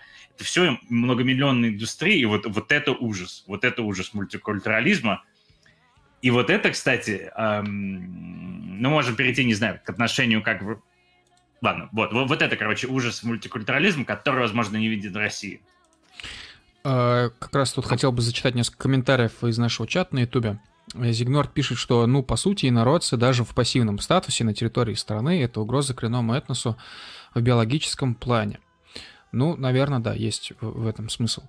А, Катя Петрова пишет, если сравнивать индусов, приехавших в Россию из Индии по рабочим вопросам в нулевых и индусов, которые здесь в России жили и работали не первый год, это как день и ночь а, была разница. Обрусевшие индусы работали с полной отдачей, принимали местные правила и требования по вниманию, и шавермы не открывали, но вот к дженерикам склонность имели, работая в фармацевтике. Ну, э, давайте последние там буквально секунд 20 я займу насчет индусов. Э, так получилось, что у меня семья много с индусами работала, и знаете, у меня э, сложилось впечатление, что это прям супер такие трудоголики. Но понятное дело, что это всегда были какие-то такие дядьки, там, лет 40-50, вот, которые имели свой бизнес, поэтому такая точка зрения может быть не совсем репрезентативна. Вот, но в целом, да, я тоже заметил, что у этих людей прям, они прям супер одержимы своими традициями, соответственно, им, в общем-то, далеко, ну, до фени, если там в стране рабочий день, в смысле, там в той же, не знаю, России или в том же Евросоюзе, то я думаю, что если вот по их личному календарю это праздник в Индии, то они, скорее всего, будут отдыхать. Вот, ну, у меня лично такая точка зрения. Вот.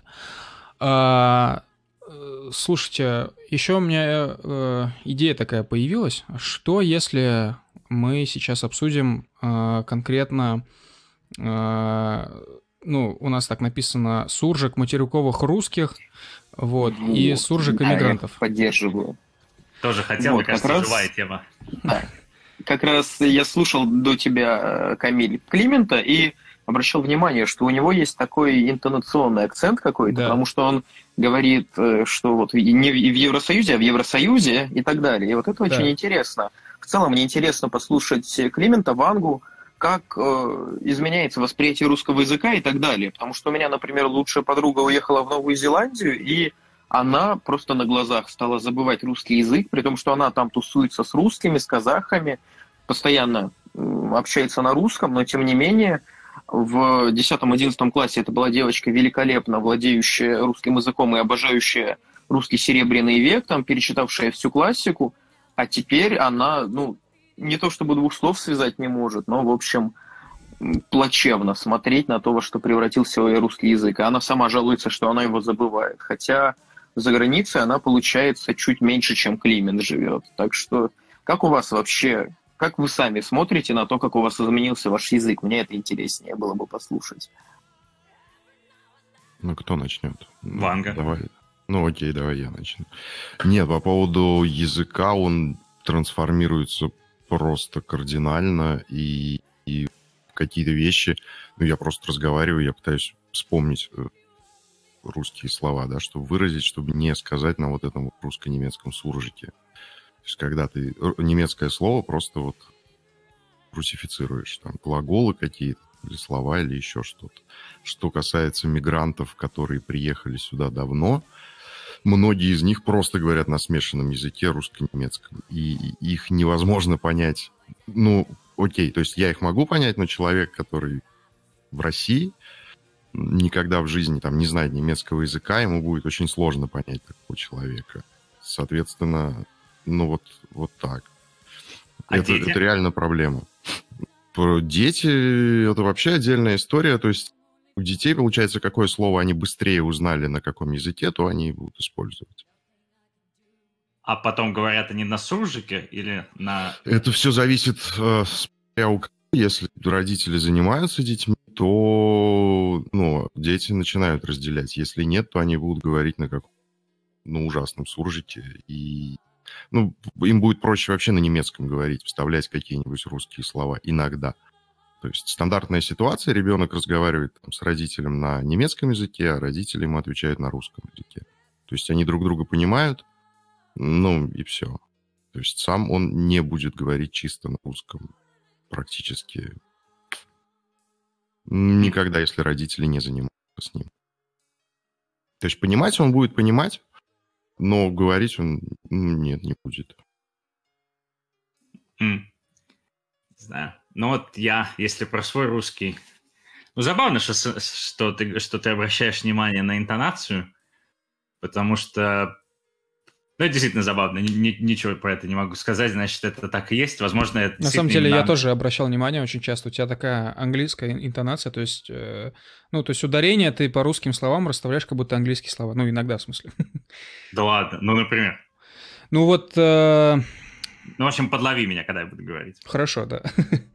Вот. Um, ну как, приехал, при, при, приехал я, соответственно, сюда. Я, я, я приехал, читал в основном русские книги, начал читать английские книги. Потом появилась вокруг меня куча этих англичан, с ними ты начинаешь говорить, соответственно, по-английски, но также и в голове, то есть я продолжаю думать по-русски. Вот, и я не чувствовал никакой трансформации. Ну, возможно, тут в чем, дело в том, что у меня жена англичанка, вот, и я с ней там, не знаю, может, с ней 10 лет, я с ней говорю по-русски, она со мной по-английски, но, возможно, потому что английский со мной постоянно, он как-то вот на меня влияет. Хотя каждый день я в русском пространстве, каждый день я слушаю по-русски, а с точки зрения слов, эм, ну, так как в Англии все-таки сообщество новое... Вот сейчас. То есть это, это все недавно... При... Вот прям сейчас. Сообщество новое, вот ты так сказал, а не новое. А. Ну вот, из-за того, что сообщество новое, а, это что люди приехали недавно, это все... Здесь, здесь нет, мне кажется, пока еще нету никакого этого рунглиша, даже мы еще не дошли до Брайтон-Бичевской, до Брайтон-Бичевского уровня суржика, но какие-то вещи, начи... ну, какие-то вещи начинаются, то есть ты уже там говоришь, что, что там, не знаю, поймать train, или там сходить на appointment, ну, что-то такое, знаешь, безобидное. И даже каких-то слов интересных у нас пока еще нету. Единственное есть это англик, вот, Англик — это англичанин, но это мы просто взяли у поляков, и то это, мне кажется, взяли а, эти м- прибалтийские русские, которые сюда приехали, и они, наверное, взяли у поляков, и потом это как-то перенеслось вот в, в общую речь. Но на самом деле ничего вот интересного. Я хотел перейти ко второй ну, на самом деле, вы, может быть, что-то скажите, вы же общаетесь тоже с иммигрантами, может быть, что-нибудь замечаете, может быть, что-то замечаете?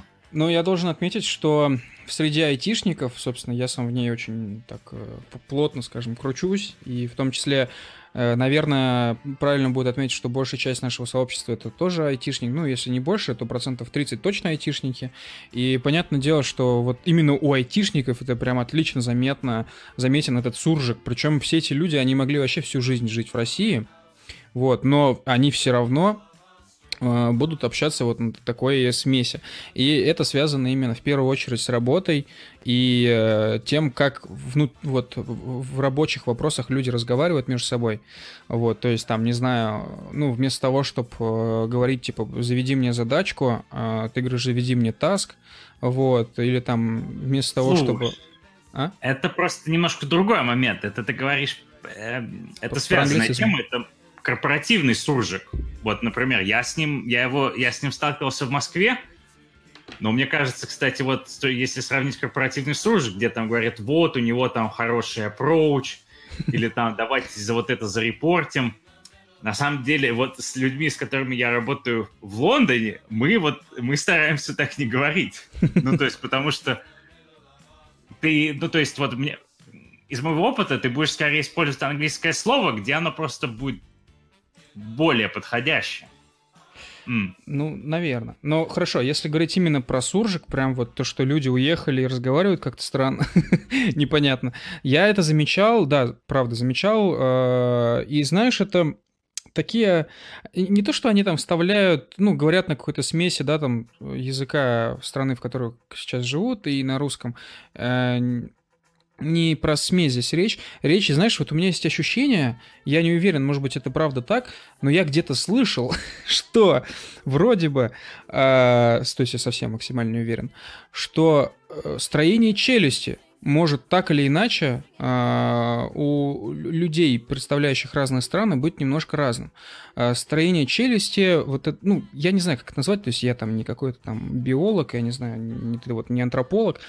Короче, у меня есть ощущение, что когда я с людьми общаюсь, они не только интонации могут менять как-то по-своему, они, у них меняется голос, у них меняется скорость э, речи, у них меняется вот сама, э, сами эмоции, что ли, на лице, когда они разговаривают.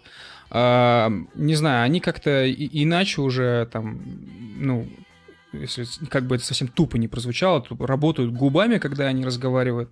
И то есть, если я слышу человека, который живет в Польше, то э, у, у меня всегда создается ощущение, что кажется, что вот, вот с этим голосом, с этой скоростью речи, с тем, как он сейчас передо мной, вот со мной разговаривает, э, вот на этого все лучше бы лег польский язык, нежели русский язык. При этом человек сам по себе может быть там вообще, э, не знаю, коренной там москвич или коренной петербуржец, который просто переехал в Польшу и там работает уже, допустим, там 5 лет или 10 лет.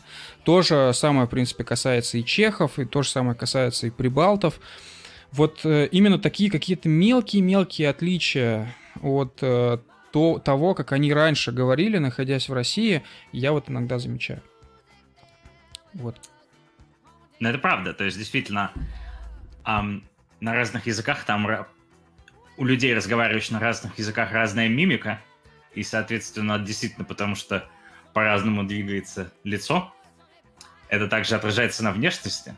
То есть я так ну да, Поним... то есть, знаешь, я можно я еще, э, я бы это, знаешь, назвал, вот если, допустим, человек, который много лет прожил в США, если он, если с ним разговариваю, то, ну, как бы это совсем смешно и глупо не прозвучало, но я слышу в ответ какие-то странные американские звуки. То есть, вроде бы это русский язык, но ты чувствуешь, что человек, он явно очень много лет в России не прожил. Вот. Mm. Ну, то есть, много лет прожил, точнее, в США. Вот. Я помню, эм, я хотел поделиться, значит, на тему русского языка, то, что, значит, жду я поездки в Россию. Значит, не, не, ехал, не, не ездил я, там, скажем, месяцев 9. Я думаю, вот, вот, сейчас начнется магия. Сейчас я сяду в аэропорт, буду ждать, буду ждать этого самолета. И начинают подходить куча этих, а, соответственно, там русских, которые летят в Москву. вместе со мной, но магии какой-то не происходит.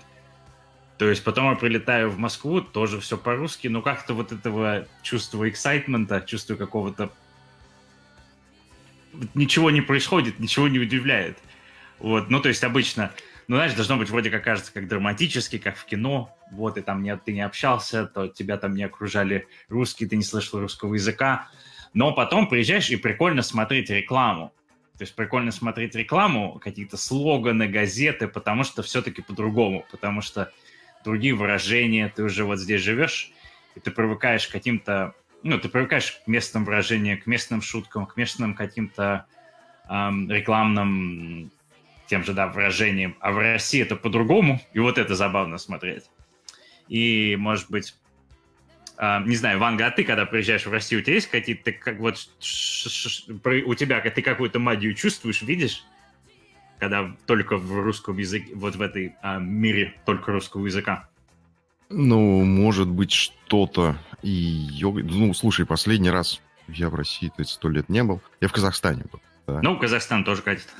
Ну, как бы, ну, прикольно просто. То есть все разговаривают там на русском. Вот все ты можешь подойти к любому человеку и что-то у него спросить, он тебе на русском ответит. Ну, это прикольно как то есть само такое ощущение. Поначалу ты напрягаешься, потому что, ну как, не напрягаешься, ты переключаешься, потому что если незнакомому человеку, ты на немецком, да, у тебя мысли все. Потом, а тебе надо напрячься, чтобы на русском, и ты думаешь, что, нормально же, можно же и так просто. Как, как думаешь, так и спросить. Ну, ну, какая-то вот в этом случае какая-то магия, да, есть. Ну, это не... Ну, да, наверное, это такая магическое действие. А вот мне очень интересно, Манда. а какой, э, а какой суржик э, у тех, кто живет в Китае? Ну, не суржик, а как, как, как они звучат на русском языке, все эти люди потом? Есть ли какие-то интересные отличия или нет? Ну, сегодня они звучат на чистом русском, потому что все-таки, ну, сегодня люди более склонны раз, различать языки. А вот сто лет назад, тут как раз стоит напомнить, что мы выкладывали повесть Арсения Несмелого, был буквально самый настоящий русско-китайский суржик, где грамматика была русская, лексика, как правило, китайская, местами русская, и выглядело это очень странно. Трудно сказать, почему так. Сегодня этот суржик, он используется именно во время межнациональных контактов. То есть где-то там Суйфэньхэ, или, как мы называем его, Суньки, еще где-то. То есть, когда русские общаются с китайцами. На китайских рынках там есть определенный суржик, которым любой приморец владеет просто с малых лет. С рождения, можно сказать. Но даже русские, пожившие в Китае много лет, говорят с русскими как русские. По крайней мере, я общался больше, чем с десятком таковых, и ни разу никаких особых изменений не встречал. То есть ты знаешь русский китайский суржик? Ну, скажем так, ну, это просто язык общения с китайцами, когда китаец плохо владеет русским, ты китайским не владеешь вовсе, то есть, э, ну, я сейчас э, все-таки не, не рискну на нем выражаться, но какие-то отдельные слова, фразы, то есть кто-то больше, кто-то меньше. Большинство так чисто базовые слова знают, вроде куня, ходя, еще что-то, но... А что такое куня? Э, это девушка по-китайски. Вот, там Карифана, Ханшин, ну и, и так далее. Ханшин это водка, их китайская, страшно мерзкая, а некоторые жалуются, что еще и ацетоном пахнет, ну и так далее. То есть такие словечки неизбежно проникают, конечно. Интересно.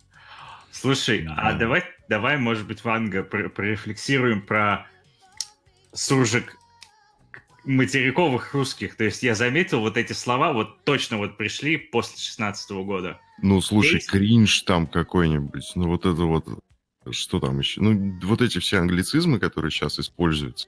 То есть я их знаю, но как-то так дико вообще они, они для меня как, как, как, как какие? Офи... А, ну, toxic, да. Ну вот, Rofl, вот, вот, в общем... LOL. Не, ну rofl, LOL, окей, это все из там геймерской среды, геймерской, да, айтишной. Это нормально. Но вот эти вот все вот эти англицизмы, для меня они вот ну, реально дикие. То есть, э, а, вот, последний такой пример был, это когда «Черная сотня» там вкладывал по поводу одежки, да, чем они. Рукавка, угу. там, лонгслив, что-то еще, худи. Я вот на вот это вот, для меня это как бы чужой язык получается. Я так, черт, это, это русский, да, точно? Да, ну, ей ну, нормально. Ну, есть слово кофта, все, мне, мне кажется, больше никакие слова не нужны. Ну, в моем детстве, когда там все интересовались информальской атрибутикой, вот это, это было там, что там, толстовка. Нет, это какая толстовка. Блахон. А мне нравится, что человек с именем Камиль насаждает нам тюрьму. Как, как, какие? Что? Что? Что? Кофта. Ну, слово кофта, кофта, насколько я понимаю, судя по тому, как оно звучит, происходит от каких-то тюркских языков. Кёфте, да, есть такое слово. Не, в Турции, кстати, правда есть такое слово, но оно означает какую-то херню, похожую на джику, только очень-очень плотную. Вот, кюфта она называется. Ну, нормально. Это все, что я знаю. А, этот суржик, он же, ну, вообще в России же суржик уже вообще навалом, то есть в южных регионах, в регионах там Поволжья, ну, вот в Владивостоке, как мы выяснили, а, в Сибири наверняка его навалом, в сибирских городах. А, поэтому, ну, мне кажется, что в этом вообще нет ничего странного. Ну, то есть, это же миллион факторов закладывается в появление суржика. Это там граница с какими-то, допустим, народами, ну, условно, общая граница или проживание в одном регионе. Это ну, смешение каких-то культур, там, например, не знаю, малоросской культуры, да, и э, классической, скажем, великоросской, я не знаю, как ее назвать, культуру. Ну, то есть человек из Москвы приехал там на Кубань и слышит сразу, вот я когда приехал на Кубань, я очень сильно удивился, потому что я, вклю... я во-первых, узнал, что там есть радио Казак ФМ, ну, в общем-то, это логично. Вот. А потом я включил это радио Казак ФМ, и мы слушали его вообще нон-стоп а, все это время, пока пребывания, короче, на Кубани. И там очень много песен, которые, кажется, поются на украинском, ну, понимании, да, современного, скажем, человека, который мало что знает, там, что были какие-то малоросы, вот это все, для него это типа украинский язык, условно. Вот, но потом ты начинаешь слушаться и понимаешь, что вроде нет, это не украинский, это вот это именно суржик такой, то есть какой-то, условно, кубанский диалект э, языка. Есть миллион слов, я не знаю, вот, допустим, э, в том же Воронеже или Белгороде есть какие-то свои непонятные словечки, вот, э, которыми там могут обозначать, там, не знаю, сарай, например, или еще что-нибудь. И типа тебе про это что-то, это слово называют, и ты стоишь и киваешь головой такой, ага, я тебя не понимаю, что ты имеешь в виду. Вот, поэтому в самом появлении суржика ничего такого нет, в принципе, особого. Просто... Э... Нет, ну... Да. Да, говори. Не-не, говори, говори. Справедливости ради, все-таки до революции, до всех вот этих розенталей и насаждения прескриптивизма. Тут бы Микитка нам очень помог, блогер. А, в общем, до всего этого у нас не было единой нормы, у нас действительно очень сильно поморы отличались даже от поволжцев каких-нибудь. Э, поэтому тут э, удивительно просто, что этот суржик выжил, но раньше этих суржиков было вообще навалом. Слушай, То есть, ну, ты, ты... региональных диалектов. Да, говори. Ты, ты навел очень на важную мысль. Вот, скажем, я думаю, кстати, мне кажется, что у Ванги будет похоже, потому что английский язык в этом похож на немецкий. В английском куча же э, разных диалектов и произношений, и есть даже равновеликие два, то есть там самый известный это, соответственно, британский, условно британский вариант и там условно американский, потому что внутри они все подразделяются на кучу видов. И нету такого понятия, как, это как правильное произношение. То есть сейчас, как это... Эм, сейчас, как, как, как... Подскажите мне по-русски, я уже забыл. Там есть одно есть Эталон. слов. Как? Это, эталонные. Не, норма, не, норма. Нет, Языковая нет, норма. Нет, скажите по-русски вот какое-то слово, где с неправильным ударением. Так. Звонят. Вот, вот, вот, вот, вот, вот. Ну, вот да, в Москве окей. можно такое сказать, и тебя сразу отхуесосят просто. Вот, то есть вариантов у тебя нету. Как ты, ты можешь только сказать «извините». И, да. В английском такого нету, и поэтому эм, как-то вот я на этом разбаловался, и мне, например, я начал читать, смотрю, а Газданов, оказывается, пишет, писал ихний и не стеснялся. Достоевский писал ихний и не стеснялся. Не, подожди, но это же дореволюционная норма, нет? Um, ну, смотри, Газданов уехал, и как бы это уже там 20-30-е. Но слово их не ты что ты хочешь сказать, никогда его не использовал? Ну, нет, использовал. Вот. То есть нормальное слово, а его хуесосит, и хуесосит просто потому, что, типа, так принято. Типа, ты что, быдлан? Ты почему... А, вот то, что в английском как бы у тебя есть эм, такой вот diversity, в хорошем смысле, там разных произношений, и то, что это все равно велико, и наоборот, это прикольно, а в русском у тебя единственное правильное эталонное, там, не знаю, московское или питерское произношение, мне кажется, это очень плохо, и мне кажется, что на самом деле с э, украинцами так давно, или там с малороссами поссорились именно потому, что москали хуесосили их там за их там шоу, хуесосили за какие-то вот эти мелкие слова, и в итоге как э, закончилось тем, что они свой диалект возвели в отдельный язык, специально вычеркивая москальские слова где-то. Мне кажется, что вот здесь сыграло плохую шутку вот это русское желание говорить правильно. Ну, Климент, я тебе тогда могу сказать в пику этого, что э, оставшаяся часть, да, которая приняла эти правила игры, там, от Владивостока до Калининграда, до Кёнигсберга, спокойно разговаривать на, на русском языке, и все друг друга понимают.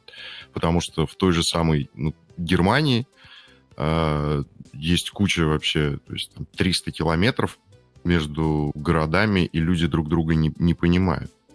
А в какой-нибудь Литве, там, я не знаю, там 50 километров между двумя деревнями, тоже друг друга не понимают. То есть, как бы, с одной стороны, это лишило там какого-то, наверное, многообразия, с другой стороны, это сделало такой... Ну, это был огромный рывок вперед. То есть, прикинь, вот такая площадь, самая большая страна в мире говорит на одном языке, и он не отличается, что во Владивостоке, да, там вот Сережа говорит, и нормально, да, там, что я с Урала сам, ну, как бы мы нормально разговариваем, понимаем друг друга и не можем сказать, что кто-то там откуда-то. Ну, файн, а скажем, в Шотландии, а, окей, а, например, как кто-нибудь из Окленда и кто-нибудь из Сан-Франциско а, тоже понимают друг друга, говорят там каждый со своим акцентом. Ну да, и в России, в общем-то, более-менее понимали. То есть, э, вот послушайте сегодня, например, какой-нибудь там сямжинский говор, он там на вятке.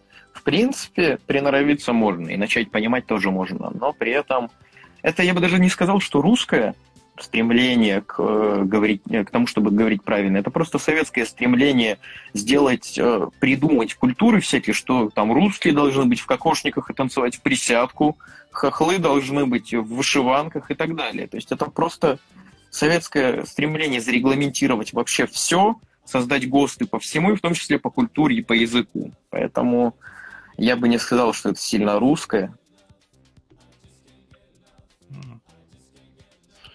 Ну, может. Ну, не знаю. А есть ли какие-то диалекты э, вот внутри Германии или внутри Великобритании. То есть мы сейчас говорили про то, что Россия была в каком-то смысле разобщенной из того, что человек из Владивостока мог не понимать человека, который там в Петербурге, допустим, проживал. А есть ли такое сейчас в Великобритании или Германии? Конечно, ну, полно. Ну, Ну, реально полно, то есть как. Ну, шотландцев не понимает вообще, по-моему, никто, кроме самих шотландцев. Да не, там просто надо приноровиться, и там все понятно. Я помню, когда э, Apple запустила Siri, голосового помощника, то он не мог понимать и, и, ирландцев вообще никак. И пришлось э, в Siri добавлять поддержку ирландского диалекта какого-то там. О, кстати, вот, здесь есть мне что сказать на эту тему. Тут забавно, что а, живя как раз в Англии, замечаешь, насколько же... Ну, то есть все вот эти транслитерации в России, они делаются с такого типа, типа американского акцента, а на самом-то деле это... Но ведь даже в Америке произносят Apple скорее. И скажем, ну, то есть в Англии тоже Apple. Ну и, и просто, то есть, и вот, и транслитерация, да, хотел бы на это пожаловаться. Не имеет это, наверное, а, хотя, может быть, имеет. Ну, да, и, да, например, возьми французский. Фран- с французского делается транслитерация про то примерно, как он звучит. С английского как просто какое-то сумасшествие. То есть там город Плимов превращается в Плимут. Или там, не знаю, какой-нибудь принц Харри, или там Харри, превращается в Гарри. А Гарри, то есть там вот, вот эта такая забавная штука. Гарри — это имя там работяги. Харри — это имя приличного мальчика из хорошей семьи, там, принца. Вот, и ну вот, вот это, не знаю, забавный момент, на который ты обращаешь внимание. Но здесь просто проблема в том, что еще при Иване Грозном наши страны познакомились друг с другом, поэтому у нас была такая, скажем, традиция заимствования. Вот, например, Гудзонов залив. Ну какой к черту Гудзон? Он Хадсон. Точно ну, да. так же, как, например, город э, Кингстон апон Халл, он до революции назывался вообще Гуль потому что, а. ну, H читалось как Г, и вот, в общем, как-то так. И здесь просто проблема в том, что такая устаревшая э, манера передачи, транслитерации, как Гамильтон вместо Хэмилтон и так далее, где-то смешивается с современной русской, которая все-таки ближе к практической транскрипции. Вот как-то так. Ну да. Слушай, а как, кстати... Ну, говори, говори. Не, я как раз хотел спросить, как это с русско-немецким? А, с русско Ну вот, а я наоборот хотел... Мне, допустим, нравится, что а, немецкие слова, их транслитерация на русский язык, да, то есть не Хамбург, а Гамбург, да, там не Хитлер, Гитлер. И получается, что есть... Чем это удобно? Тем, что есть правила, по которым ты, ты не должен, как русский человек, коверкать свой родной язык для того, чтобы подстроиться под правильное произношение. То есть, mm-hmm. и никто на это не обижается. Да? То есть, если ты немцу скажешь Гамбург, он поймет, что ты говоришь Гамбург. Если ты там, ну, то есть на русском языке, да. Хотя многие вещи, они там становятся для тебя откровением, то, что ты всю жизнь слышал какие-то слова, а потом оказывается, что они вообще по-другому звучат, и как бы говорят их по-другому. Ну да, вот скажем, в этом я когда использую транслитерацию по... Ну, то есть я когда использую английское произношение говорю людям, они меня начинают поправлять. Они говорят, да не, не, это же Apple. Вот. А в анг... И мне кажется, это также вот, собственно, вернусь к языку. Ты там скажешь неправильно, звонят, тебя поправят. В Англии один сказал с одним акцентом, другой сказал с другим, никто даже не поправляет. И вот это прикольно. И мне кажется, вот теперь прикольно, мне нравилось украинское ТВ. Кстати, Там... вот сейчас, э, ты просил тебя подловить, вот сейчас было вот это прикольно, ты как-то а. так сказал. Извини, что перебиваю, ты просил. Прикольно? Ну, ты сказал, не, это прикольно, а ты сказал, это прикольно. Вот как-то так.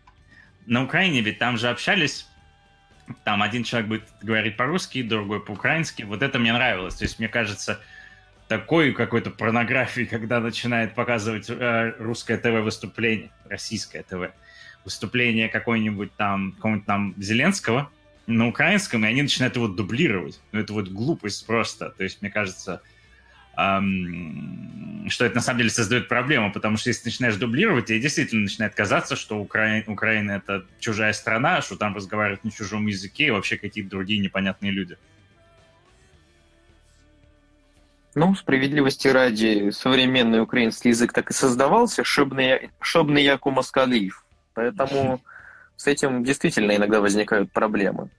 Другое дело, что ну, я уже сегодня приводил один анекдот, как это бывает у украинцев. Э, уж простите, что я тут Аники начал травить, но э, дед снова разошелся, забыл таблетки выпить. Сидят э, оуновцы или упашники в схроне своем и говорят, ну что, хлопцы, нема среди нас москалив?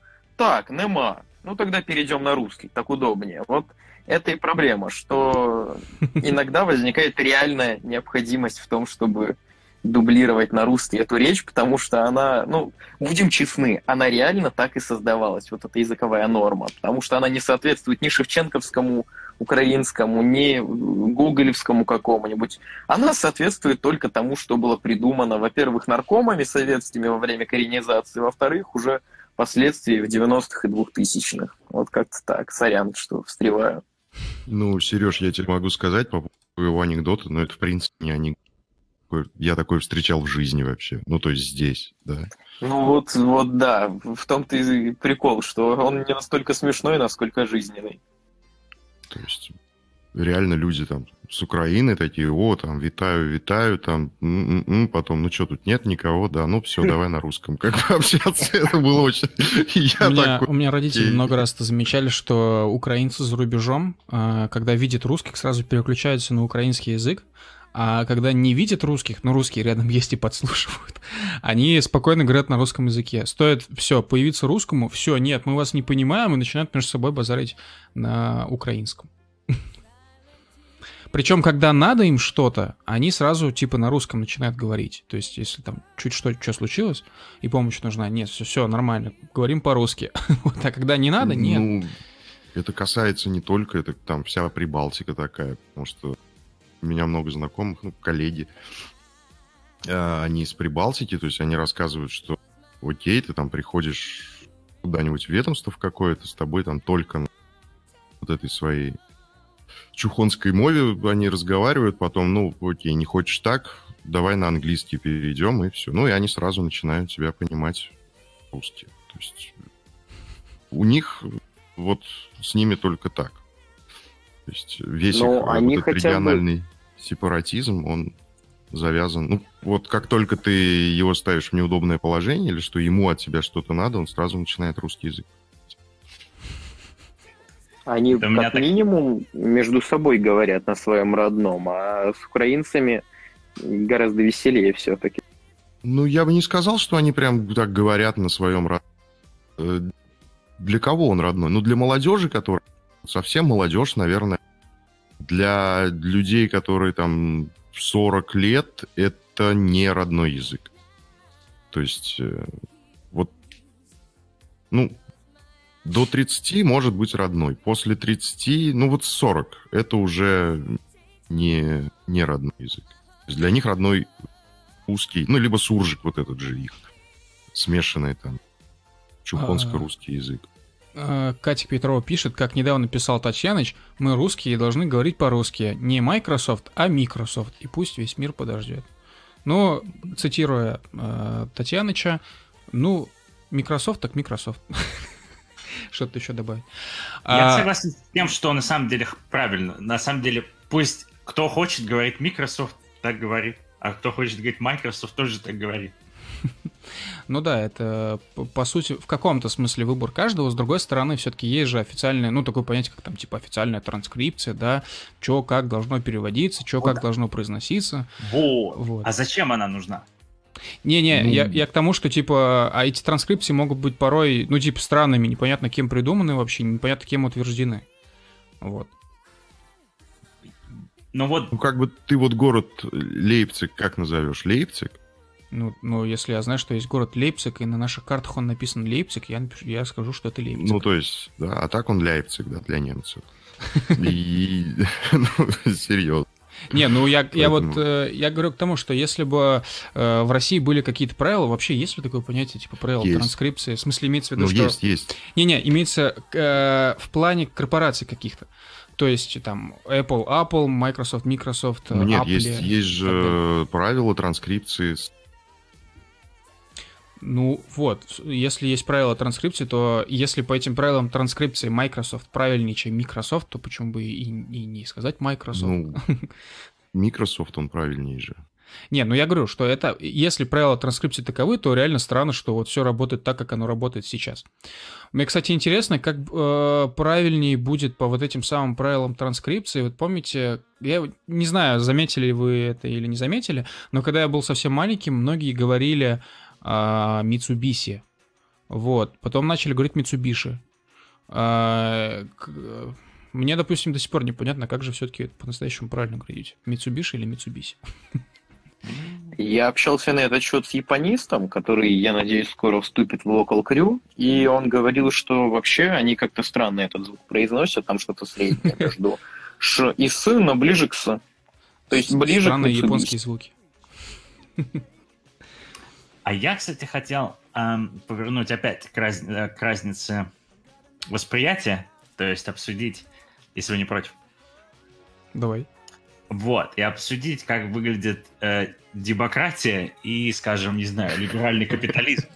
Потому что мне кажется, что вот он немного по-разному выглядит. Вот, то есть, первое, одно из сильных впечатлений и разочарований было, это когда я приехал в Англию, начал смотреть BBC, это как раз был, э, была кампания по Брекзиту, и я думаю, и мне казалось, господи, ох, какое свободное телевидение, ой, и, и этим дали 50% времени поговорить тем, кто за Брекзит, и ремоунерам на там, противоположной стороне дали тоже там 50%. Вот, как, как, как все честно.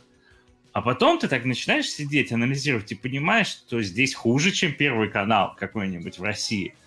Потому что здесь тебе говорят, что у тебя самое честное телевидение на свете. Блять, а оно biased, то есть у них конкретно там есть своя такое, ну, то есть у них есть свое единственное правильное мнение. Единственное, что у них, может быть, по отличию с Россией, будут все-таки для создания образа, то, что у них все свободно и независимое, там будут давать голос какой-то оппозиции, но опять же это будет, как здесь говорят, controlled opposition. То есть это будут какие-то подставные люди, типа там, ну не знаю, например, как Найджел Фараж, или там, ну, если уж совсем экстремально, то Томми Робинсон. Но там настоящим там каким-то английским правом, правом, которых вообще там осталось, которых практически нет, им не дадут никогда голос. Потому что, им перекрыт доступ там, на, на ТВ, возможно, как и Навальному в России. И с тем же Брекзитом. Ну. То есть, ну да, там как бы вот после того, как Брекзит случился... Ну, то есть, во-первых, во-первых, не было ни одного серьезного журналиста. Ну, большинство журналистов, скажем, там, не знаю, 70% они были против Брекзита, и они, может быть, об этом открыто не говорили, но вот все освещалось вот в такой вот... Эм, но только с одним мнением. То есть... Э, и поэтому я очень разочаровался в западных СМИ. Слушай, а газета The Guardian, я я, я, я, у меня сложилось мнение, что новая газета, вот времен, когда я ее читал, то есть вот начало нулевых, нет, начало десятых, это было приличное, более-менее СМИ. Это, это не пиздец. Это, то есть, это не... Вот э, The Guardian, мне кажется, похож на спид-инфо. Вот своим, э, своим содержанием и своей, своей вот какой-то такой вот скандальностью. Ну, Может, понимаешь... это все-таки The Sun скорее, а не The Guardian? Как? The Sun. Ну, может, хотя бы The Sun, чем... Не, ну, не, не, The Guardian, блядь, давай сейчас откроем, посмотрим, что у нас там на... Что у нас там? Вот, а, а обычно... еще, еще тогда вернемся буквально на две минуты назад. Ты просто сказал Томми Робинсон. Поясни, пожалуйста, для наших слушателей, вот для таких, как мы с Вангой, что это не тот бизнес-тренер и все такое, кто вообще это такой, и, и с кем его не надо путать. Ну а... да, потому что мы... Первая мысль у меня, когда я там прочитал, что там в Царьграде Пришел я такой, чё, блядь? Потом думаю, ну, тут что-то как-то... Да, а потом, а потом закралась мысль, что, может быть, это не то, о ком мы подумали. Ну, Томми Робинсон, это, наверное, самый известный бренд а, такой, типа, пр- правый, правой какой-то политики в Британии. То есть это там лидер, по-моему, EDL называется, English Defense League. Um, ну да, это то есть это самый, самый, самый известный деятель правого движа в Англии, но на самом деле, когда вы его послушаете, оказывается, что этот господин, он не любит фашистов, нацистов, он считает, что те, кто хочет, что те, кто эм, хочет, чтобы Британия оставлялась, э, Британия оставалась государством британцев, или, или там Англия оставалась государством англичан, они фашисты, вот, он считает, что гей это хорошо, то, что ему очень жалко, что в этих в, э, исламских странах, то, что там э, смертная казнь за гомосексуализм, ему, то есть он гордится, что Англия, а что Англия не такая отсталая страна, что в Англии разрешены гей-браки. У него, например, было два интересных эм, помощника, которые получали деньги пожертвования от э, английских каких-то ребят, которым нравился Томми Робинсон, а, борец с, исламизмом. Вот, а вот эти два, а его помощники пронюхали их в Лондоне, там, в соля... в, это, ходили в солярий, там, оставались в дорогих отелях, а сдавали, издавали там людей, кто там правых англичан, антифе, организации Hope Not Hate. Ну, то есть любой, кто там интересовал. А, ну и сам последний скандал, он собирал деньги, там, мне кажется, в течение года на то, чтобы снять фильм про банды, которые насиловали английских девочек на севере Англии. Вот, там, например, там а, вопиющий случай был в городе Родером. Вот. И потом он снял интересный фильм, такой называется «Шалом». вот, про то, как там одного бедного британского еврея его обижают мусульмане, а, вот, и на это все ушли как бы деньги. Ну, то есть я не спорю, действительно, возможно, британским евреям тоже они полу- получают Um, ну, то есть тоже им, возможно, тяжело жить в каких-то городах из-за того, что действительно какое-то большое количество мусульман, но все-таки, когда ты собираешь деньги, извиняюсь, на фильм про то, как изнасиловали английских девочек, и потом ты выпускаешь фильм «Шалом», это странно. Вот. И, во-вторых, э, как бы пафос эм, Томми Робинсона и там того же Майла, то, что проблема в мусульманах. А, и, то есть они там, у, у них будут очень пафосные речи про то, как там, как мусульмане там это дикие люди, но, если честно, большинство, там, скажем, вооруженных там ограблений и убийств, они совершаются людьми не мусульманами. Вот. А, там, пусть, пусть слушатели догадаются, кем.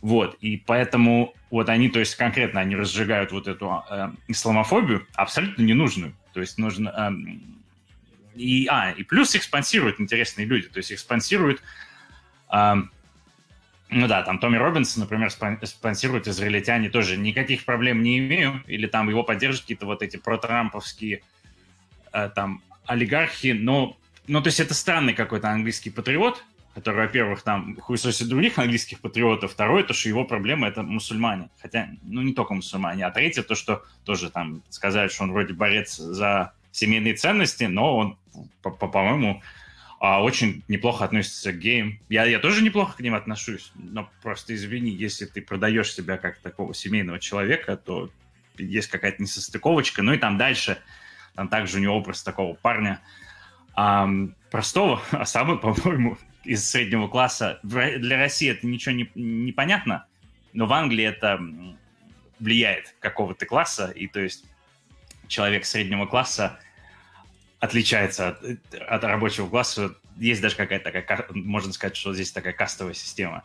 То есть это такой, это очень успешный предприниматель Томми Робинсон. Вот. Его вопрос предпринимательства — это uh, right-wing politics. Я бы так про него сказал. Вот. И то, что я понимаю, что для России, там, для Царграда это круто, что приехал зарубежный гость. Вот. Но, увы, увы, увы, это можно сравнить с тем, как приезжает Pink Floyd или Sex Pistols сейчас в Россию, или там, не знаю, в 90-е, и они приехали в Россию не из любви, а просто потому, что э, им нужно денежки зарабатывать, потому что в свои концерты они уже отыграли, их меньше хотят на Западе, и вот только поэтому к вам приехали, увы, Майла и Томми Робинсон. А, тем Ты временем сказал, что чат... Извиняюсь. очень странный английский патриот. А, да, говори по поводу Томми Робинсон, пока прервемся на секунду. А, в чате на Ютубе нам пишут, внимание, вопрос, что такое цибарка, э, ширинка и корчашка? Как я понимаю, это что-то воронежское, из, из воронежского диалекта. Ну, Катя Пет... Но ширинка, ширинка, по-моему, вообще ну, российская, нет? По крайней ну, мере, да, во Владивостоке всю жизнь слышал это слово. Катя Петрова пишет или предполагает, что это ведро, полотенце и горшок. Ну, посмотрим. Ну, это из хохлядского ну как? У них что-то там, цибарка, это типа дрова. Да, да, Сергей, продолжай, я тебя прервал. Да, просто Климент сказал, что это какие-то очень странные английские патриоты, которые хуесосят других английских патриотов. Но есть такая страна в Восточной Европе. Ну, в общем, дальше догадайтесь сами. Где одни патриоты хуесосят других патриотов. Да, где каждый день происходит на Росков. выписывают из русских. А что же это может быть за страна, интересно?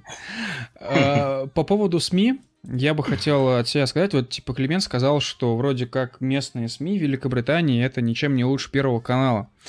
Но, короче, есть одно большое различие. Э, мне кажется, что в Великобритании не так-то много сроков дали за то, что люди написали на сайтах, написали в соцсетях, написали, сказали, ну, точнее, по, по телевидению.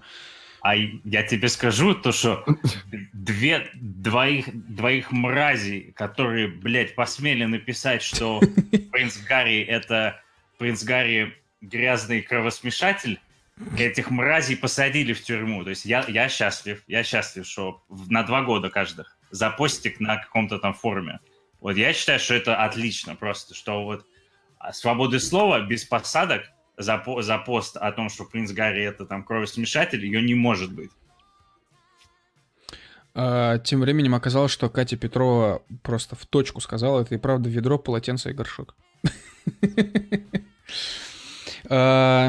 Ну, знаешь, в любом случае, типа, в России сформировалась точка зрения, что здесь нет свободы слова в принципе.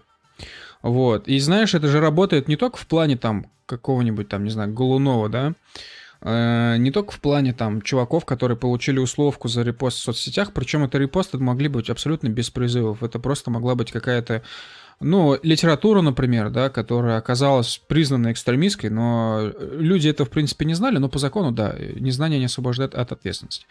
Но есть же еще такие ситуации, как, например, там, э, концерты, которые, ну, не, скажем, разрешили провести концерты тех или иных звезд, разных комедиантов и вот этого вот этого всего. Ну, ты попробуй в Германии проведи концерт, я не знаю, там условный какой-нибудь или там демонстрацию правых, э, ты прям сразу поймешь, какая свобода слова. Ну, понимаешь, демонстрации правых, да, окей, понятно, но в России, я, в принципе, демонстрации правых вообще давно не видел, со времен Манежки, вот, а тут и демонстрации левым как бы не дают проводить, вот, кому угодно, в принципе. Потому что левые не у власти, ну, как бы были бы левые у власти, а как, как ну, кто... Единая же Россия, ну, Единая Россия проводит же демонстрации, ну, бывает, да, раз в год, ну, да. Причем как бы такие серьезные прям вот совсем серьезные демонстрации. Проводят же. Просто смотри, ладно, я не касаясь той же самой Великобритании, ну, ситуацию с демонстрациями в Великобритании или в Германии я знаю очень плохо, но знаю ситуацию во Франции, ну, потому что в СМИ об этом очень много сейчас пишут. Мы же видим, да, но это на самом деле не демонстрация, это вообще самый настоящий погром, ну, это вообще ужас какой-то. Вот, и я не говорю, что это хорошо, э, просто когда человек, обыватель из России видит вот там, что там проходит, и как здесь демонстрации проходят, и сколько людей на демонстрации приходят здесь, учитывая, ну, приходит-то мало, да, понятно почему, потому что люди не верят в демонстрации, люди не верят в выборы, люди вообще уже, в принципе, в это все не верят, тоже в то, что, ну, как-то можно на что-то повлиять, в принципе, с помощью вот этих каких-то рычагов. Вот. И у них создается ощущение, что, во-первых, ну, скажем, вот этого прям полицейского государства в той же Франции не сложилось, но при этом оно прекрасно сложилось в России. Это ну, там, вот. во Франции, где выбивают глаза, кидают да. гранаты, да. людей бьют, блядь. Ну, это да, я и говорю, что там погром самый настоящий, это вообще пиздец. Ну, слушай, как э, в Питере как он, марш несогласных же он проходил, когда там, 10 лет назад? 10 лет ну, назад. Середина, да. И Манежка вот, тоже то есть, была 10 лет назад, ну, но это 10 и, лет назад. собственно, ну, вот 10 лет назад, ну... Ну, ну ты подожди, подожди, а что, что сейчас во Франции будет после желтых жилетов, когда их разгонят. Ну, знаешь, блин, столько демонстраций было и, ну, и в, в той же Франции, что, честно говоря, мне не кажется, что там появится какой-то... Они прям... привели к чему-то? Э, нет, речь не о том, результативно они или нет. Речь о том, сколько людей на них приходит, а приходит много. И речь о том, с каким размахом они проходят. Опять же, еще раз говорю, я не поддерживаю то, что там происходит, что переворачивают машины. Я тебе, Камиль, я тебя перебью. Да. А, я знаю вообще безумно массовое неорганизованное мероприятие, которое проходит вообще прям, ну, на ура. И полиция никого не трогает, и все хорошо. Называется Курбан Байрам. Ну, серьезно как. Ты про Россию Ну, то есть, ну, я про Россию говорю. То есть, в Москве Курбан Байрам, ты там видел вообще много задержаний каких-то, драк. Люди выходят, делают, что хотят, ну, то есть они вышли ну, со своими. На самом деле, ну, задержание, э, я не помню, в каком году, не так давно это было, год два назад где-то. Они там были, там, в смысле, постоянно проводят проверки насчет документов. Вот Новый год, пример, Новый год в Москве был в этом вот 2019-2020, э, на подходах к Красной площади задержали, сейчас не дам соврать, 220 иммигрантов за то, что у них документов не было. Нет, задержание происходит. Эм, я сейчас не про то, что там можно, нельзя, я про то, что какое мнение складывается у обывателя. Обыватель видит, что в России эти акции, ну, на них не ходят, их сразу там жестко причем ломают. Причем, слушай, ну, опять же, момент судов. Э, если во Франции кого-то жестко сломают, кто не был причастен к беспорядкам, суд его защитит? Ну, наверное, защитит. А в России защитит суд? Да фиг его знает. И поэтому у обывателя складывается взгляд, что в России, да, больше порядка, но и контроля больше. И как бы никакой здесь свободы вот прям в том понимании нету. Да ее нигде нет. Вот. Понятное дело, понятное дело, нигде нет, но просто где-то ее больше, где-то ее меньше. Вот примерно такая точка зрения у многих людей. Культурной ну, свободы в России больше. То есть вы в России... Культурной, наверное, можете... больше. Да. Культурный согласен полностью, да. Я тебе можете... могу рассказать, э, я тебя перебью, Климент. Угу. Пегида, да? Ну, то есть э, все в курсе, да, что за акция да, Пегида? Да, да. Вот. А, как она вообще проходит? То есть собираются правые, а, их всех снимают а, ну, полицисты, да, полиция, то есть ходят с камерами, ты не можешь пройти туда, не засветив свое лицо на камеру, да. При этом тут же собирается рядом Гедендему, так называемый, ну, то есть это демонстрация против. Правых 100% потом разгоняют водометами слезоточивым газом, 100%. То есть им говорят, ну все, вы дальше не идете. Хотя она была заявлена, я не знаю, до какой-нибудь площади. Никто никому не мешает, они себе спокойно идут, кричат лозунги, им говорят, все, стойте. Они такие, почему? Ну вот мы так решили, все. И начинают там водометами, БТРами, ну как бы, то есть реально стоят БТРы, вертолеты летают, слезоточивый газ э, разгоняют. После того, как их разогнали, левые, что делают левые? Всегда находится какая-нибудь паскуда, которая находит какие-то фотки или сама фоткает, ищет людей в соцсетях, рассылает работодателям фотографии, что вот ваш работник, он там нацист, да, либо вы его увольняете, либо мы ну, там начинаем движуху какую-то в СМИ. Ну, как ты сам понимаешь, людей собирается все меньше, да? То есть ну, никто не хочет, чтобы и через вот такие репрессивные... Все это происходит, то есть ты не можешь подать в суд после этого на этих леваков. То есть никто еще не подавал за то, что его уволили, и никто не выигрывал эти суды. Все это, понятное дело, происходит как бы с попустительства властей. Ну, то есть левые, а левые, опять-таки, если мы вернемся к партиям и к прочим, левые и зеленые. Зеленые это вообще партия турецкая. То есть у нее глава это турок, который двигает там, турецкие все интересы, ну, прям в наглую. Там состоит огромное количество турок, и они просто под вот эту движуху климатическую продвигают свои собственные интересы. Все. Никакой, как таковой, свободы слова, если мы там про АФД, да, то есть есть ролик там в детском садике, вот, что с АФД, ну, это вообще это вот зашквар, с ними нельзя вообще никаких дел. А, все СМИ пишут, что там с АФД никто не может, ну как, то есть если ты связался с АФД, там проголосовал, поддержал их, ну все, это зашквар. Хотя никаких официальных претензий к ним нет. Но все СМИ, нет ни одного крупного федерального СМИ или там регионального, который бы, которые бы э, позитивно относились там к АФД, как ну, это... У меня, у меня еще вопросик есть по поводу всех этих акций. А, он такой интересный. Короче, вот э, э, митинги в Германии и Великобритании обычно, вот, ну, давайте возьмем конкретно там, допустим, не знаю, Берлин и Лондон, или Кёльн и Лондон, если в Кёльне проходят митинги. А, согласованные митинги, где эти места обычно согласуют? Территориально это центр города? Уведомительно ну, как бы в Германии митинг ты можешь, ну, как обычный гражданин, ты просто пишешь заявку, там так. мэрию предупреждаешь, что вот там-то, там-то будет там, ну, там 10 тысяч человек, а мэрия уже обязана тебе обеспечить. Ну, там за сколько-то дней. А, ну, то есть это не, фор- не формат, типа, дайте мне разрешение на митинг? Нет. А. Ну, в Германии это уведомительно. Ну, понятно. А в Великобритании как? Я не знаю, но судя по тому, что их проводят прямо у парламента Вестминстера, ну, вот. а, я думаю, что как-то... Эм, я, чест, честно говоря, не знаю, я думаю, что как-то, возможно, тоже уведомительно. Но я бы тут хотел начать сказать, что... А если честно, а зачем нужен этот митинг? Что от него произойдет? Что не, не, не. Того, что... Знаешь, ну тут уже это уже другая совершенно тема. Насколько результативный митинг, я тоже не до конца не верю, но тем не менее, в России это не, уведомли, не, уведомите, не, уведомить, не, увед, фу, блин, не уведомительный характер на самом-то деле. То есть это, по сути, дайте мне разрешение на митинг, ты спрашиваешь разрешение у чуваков, против которых ты будешь митинговать. Вот. И понятное дело, что половину из этих митингов не согласуют, но э, самое интересное не в этом. Самое интересное в том, где обычно такие митинги согласуют. То есть и тут мы как раз-таки упираемся в тему, работают митинги или нет, потому что если бы они не работали, то их бы не согласовывали в промзонах, что касается регионов, их бы не согласовывали где-то на окраинах центра города, это касается Москвы, проспект Сахарова. Если бы митинги не работали, то их бы всегда бы согласовывали вообще там в центре, ладно, не Кремль, понятное дело, но где-нибудь на Тверской спокойно бы вообще без проблем бы наверняка бы согласовали. Камиль, мне кажется, проблема в том, что власть в России нарисовала картинку, что Путина поддерживает там 90% Не, населения. Ну, это понятно, да. да.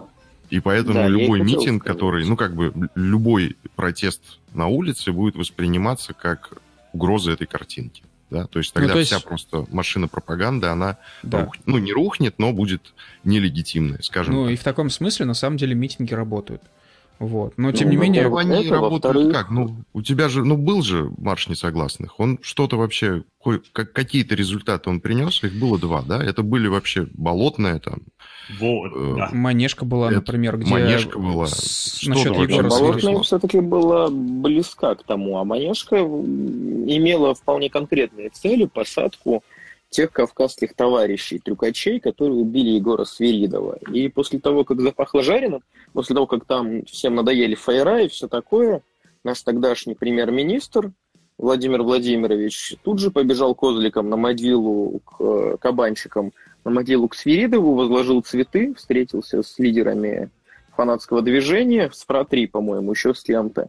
И да. вопросики быстро порешали. Так что, да. когда такие конкретные ну, вопросы, во-первых, они решаются довольно легко, во-вторых, я как человек, слушай. который участвовал в этих митингах, ну, не в Манежке, но в прочих, э, изнутри я знаю, что еще это дает людям в них участвующим, э, во-первых, э, это нетворкинг какой-то, потому что люди просто знакомятся на улице, во-вторых, понимание, что, ну, что ты не один такой. То есть помимо того, что наружу это транслируется теми или иными СМИ, если много народу набирается, еще и внутри. Это способствует сплочению какому-то уже пришедших людей и вот развитию каких-то горизонтальных связей. Я, я полностью согласен с этим. Или, допустим, митинг из-за, из-за хаты Медведева. И именно только после этого митинга мои родители и их друзья узнали про то, что, оказывается, было такое расследование Навального, оказывается, Навальный еще вообще жив и работает, вот, и занимается каким-то расследованием. Я считаю, ну... что я тоже согласен. Мне кажется, идеальный митинг – это представьте себе гипотетических кавказцев, которые осадили отделение милиции и достали оттуда своего. Вот это идеальный митинг, потому что у него есть своя цель конечная, и как бы вот он им вот это идеальный митинг. А вот мне кажется, бесполезный митинг – это какая-то там агитация за честные выборы. Ну, то есть это просто смех какой-то.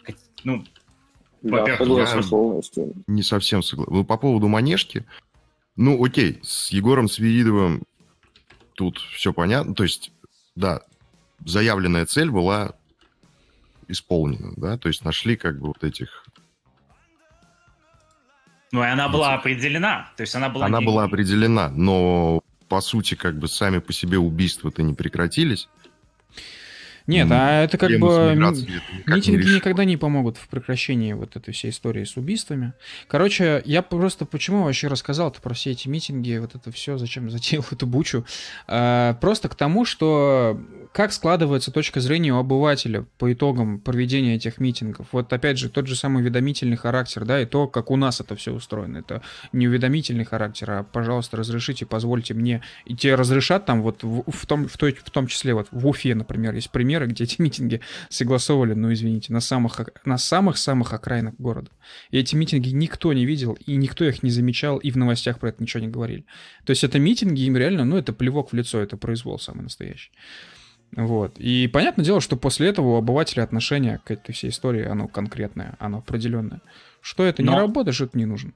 Но зато у вас есть, то есть есть «Эхо Москвы», «Новая газета», там... Ну, хорош про «Эхо Москвы». Ну, то есть есть куча СМИ, где на самом... Вот там, ну, то есть это смешно. Там, вот ты общаешься с англичанами, он будет говорить, вот у вас там... Он будет представлять, что у нас какой-то там тоталитаризм, Сталин, ты ничего не можешь сказать про Путина.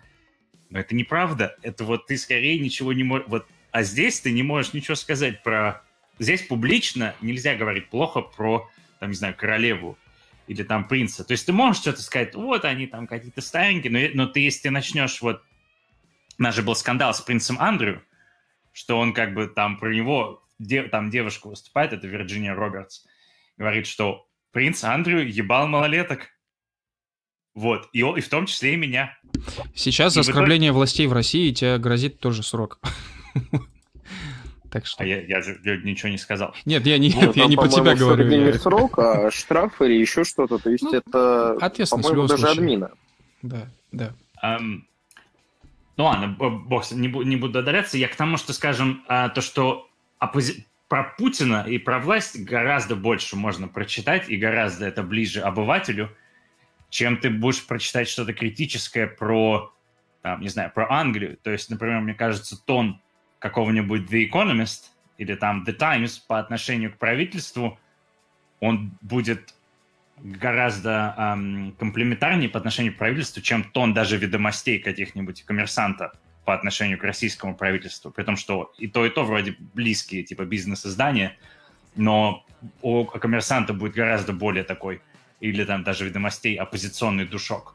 Вот это отличается. И то, что там, скажем, на этих страницах они будут какие-то, может быть, обсуждать какие-то культурные вопросы и, возможно, как-то там противоречить государству, а ну, в Англии не будет Таймс писать что-то там против э, мультикультурализма серьезно как-то.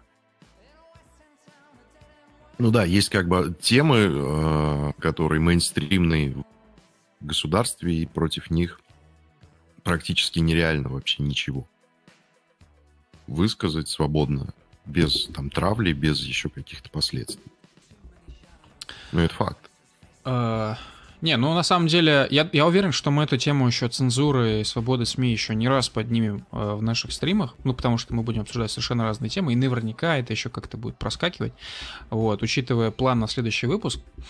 Э, я на самом деле предложил бы так аккуратненько э, на сегодня завершаться, вот, потому что мы вещаем уже 2 часа 45 минут, там плюс-минус. Uh-huh. Вот. И, э, ну, и вот на этой веселой теме, точнее, на самом деле, очень грустно, со свободой слова. Вот. И... Может быть, сперва донаты почекаем? А, а мы уже все почекали. Как только приходили, я сразу зачекал. Окей. Да. А, сегодняшний наш э, топ по донатам — это Андрей Фунт и Ханна Хорват. Ребят, спасибо вам большое за поддержку, спасибо большое вам спасибо. за комментарии. Да, спасибо да. всем тем, спасибо. кто нас смотрел и писал нам сегодня в чате. Вот. А, как я говорил в самом начале выпуска, этот, э, это шоу «Чужбина», оно появится в аудиозаписи, оно появится в виде подкастов в iTunes и, и наверное, в Гугле. А, но это дело времени, в смысле это там не через месяц произойдет, но я надеюсь, что это произойдет в ближайшую неделю, но это просто вот не, не тут же, не завтра, не сейчас, вот, это где-то будет на неделе. Вот, поэтому тем, кто не слушал у нас в прямом эфире, ну, вы многое потеряли, на мой взгляд. Тем, кто слушал нас в прямом эфире, спасибо вам большое, э, спасибо большое за поддержку. Очень приятно то, что тема чужбины, тема иммигрантики оказалась настолько живой, вот. Э, мы на самом деле слабо себе представляли, сколько это может привлечь внимание. Оказалось, что эта тема интересна очень многим. А отдельно спасибо Клименту, Ванге и Сергею за то, что всю эту тему поддержали. А Климент, насколько я помню, он ее и предложил, в смысле с этим шоу «Чужбина». Вот. А, ну, я могу ошибаться, если что, если я... Если, можете ну, поправить. Климент локомотив вообще. Да. Да. А, пока не буду делиться секретами, нашими планами на второй выпуск. А, опять же, ну... Не будем? Не-не, пока не будем. Ну ладно. Э, второй выпуск... сюрприз для тех, для ну, тех, кто читает Телеграм, там будет гость, который вам, который вам всем нравится, а если не нравится, то он точно у вас вызывает какие-то эмоции.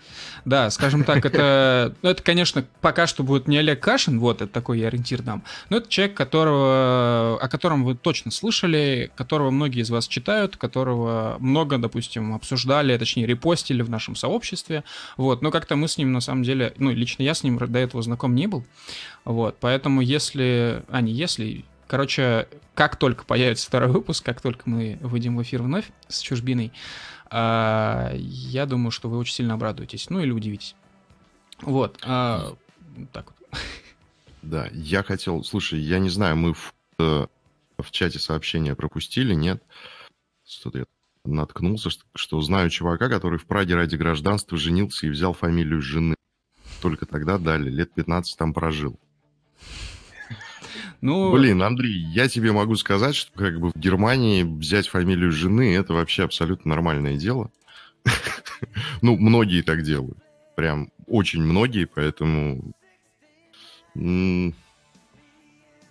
с точки зрения иммигрантов это нормально, но ну, я бы так не стал делать, естественно. Возможно, человек очень сильно хотел уехать из России, очень сильно хотел легитимизироваться, легализоваться в Чехии и в Евросоюзе. Вот это еще одна тема, которую мы не затронули. Мы ее затронем обязательно. Желание легализоваться, ну как ассимилироваться, скажем да. так. Да, да, кстати, это очень интересная тема, потому что очень много есть примеров, как положительных, так и отрицательных. Э, это обязательно нужно записать, и мы это еще обсудим. А, ну что ж, э, ребят, на этой ноте я предлагаю закругляться. Может быть, у вас есть еще какие-то там, не знаю, прощальные слова. Доброй ночи всем. Я только хотел сказать, да, всем спасибо. Я надеюсь, что мы были интересными. И еще раз, это был, наверное, исключительный выпуск, потому что следующий у нас будет все-таки тематический. И надеемся, да, что у нас будет какой-то гость, которого мы будем все слушать о какой-то определенной теме. Да. Э, ну что ж, э, ребят, в общем, подписывайтесь на нас, оставайтесь с нами, слушайте нас. Если у вас есть какие-то предложения, то спокойно можете писать нам в Телеграме. Там у нас у большинства в Телеграмах указаны контакты.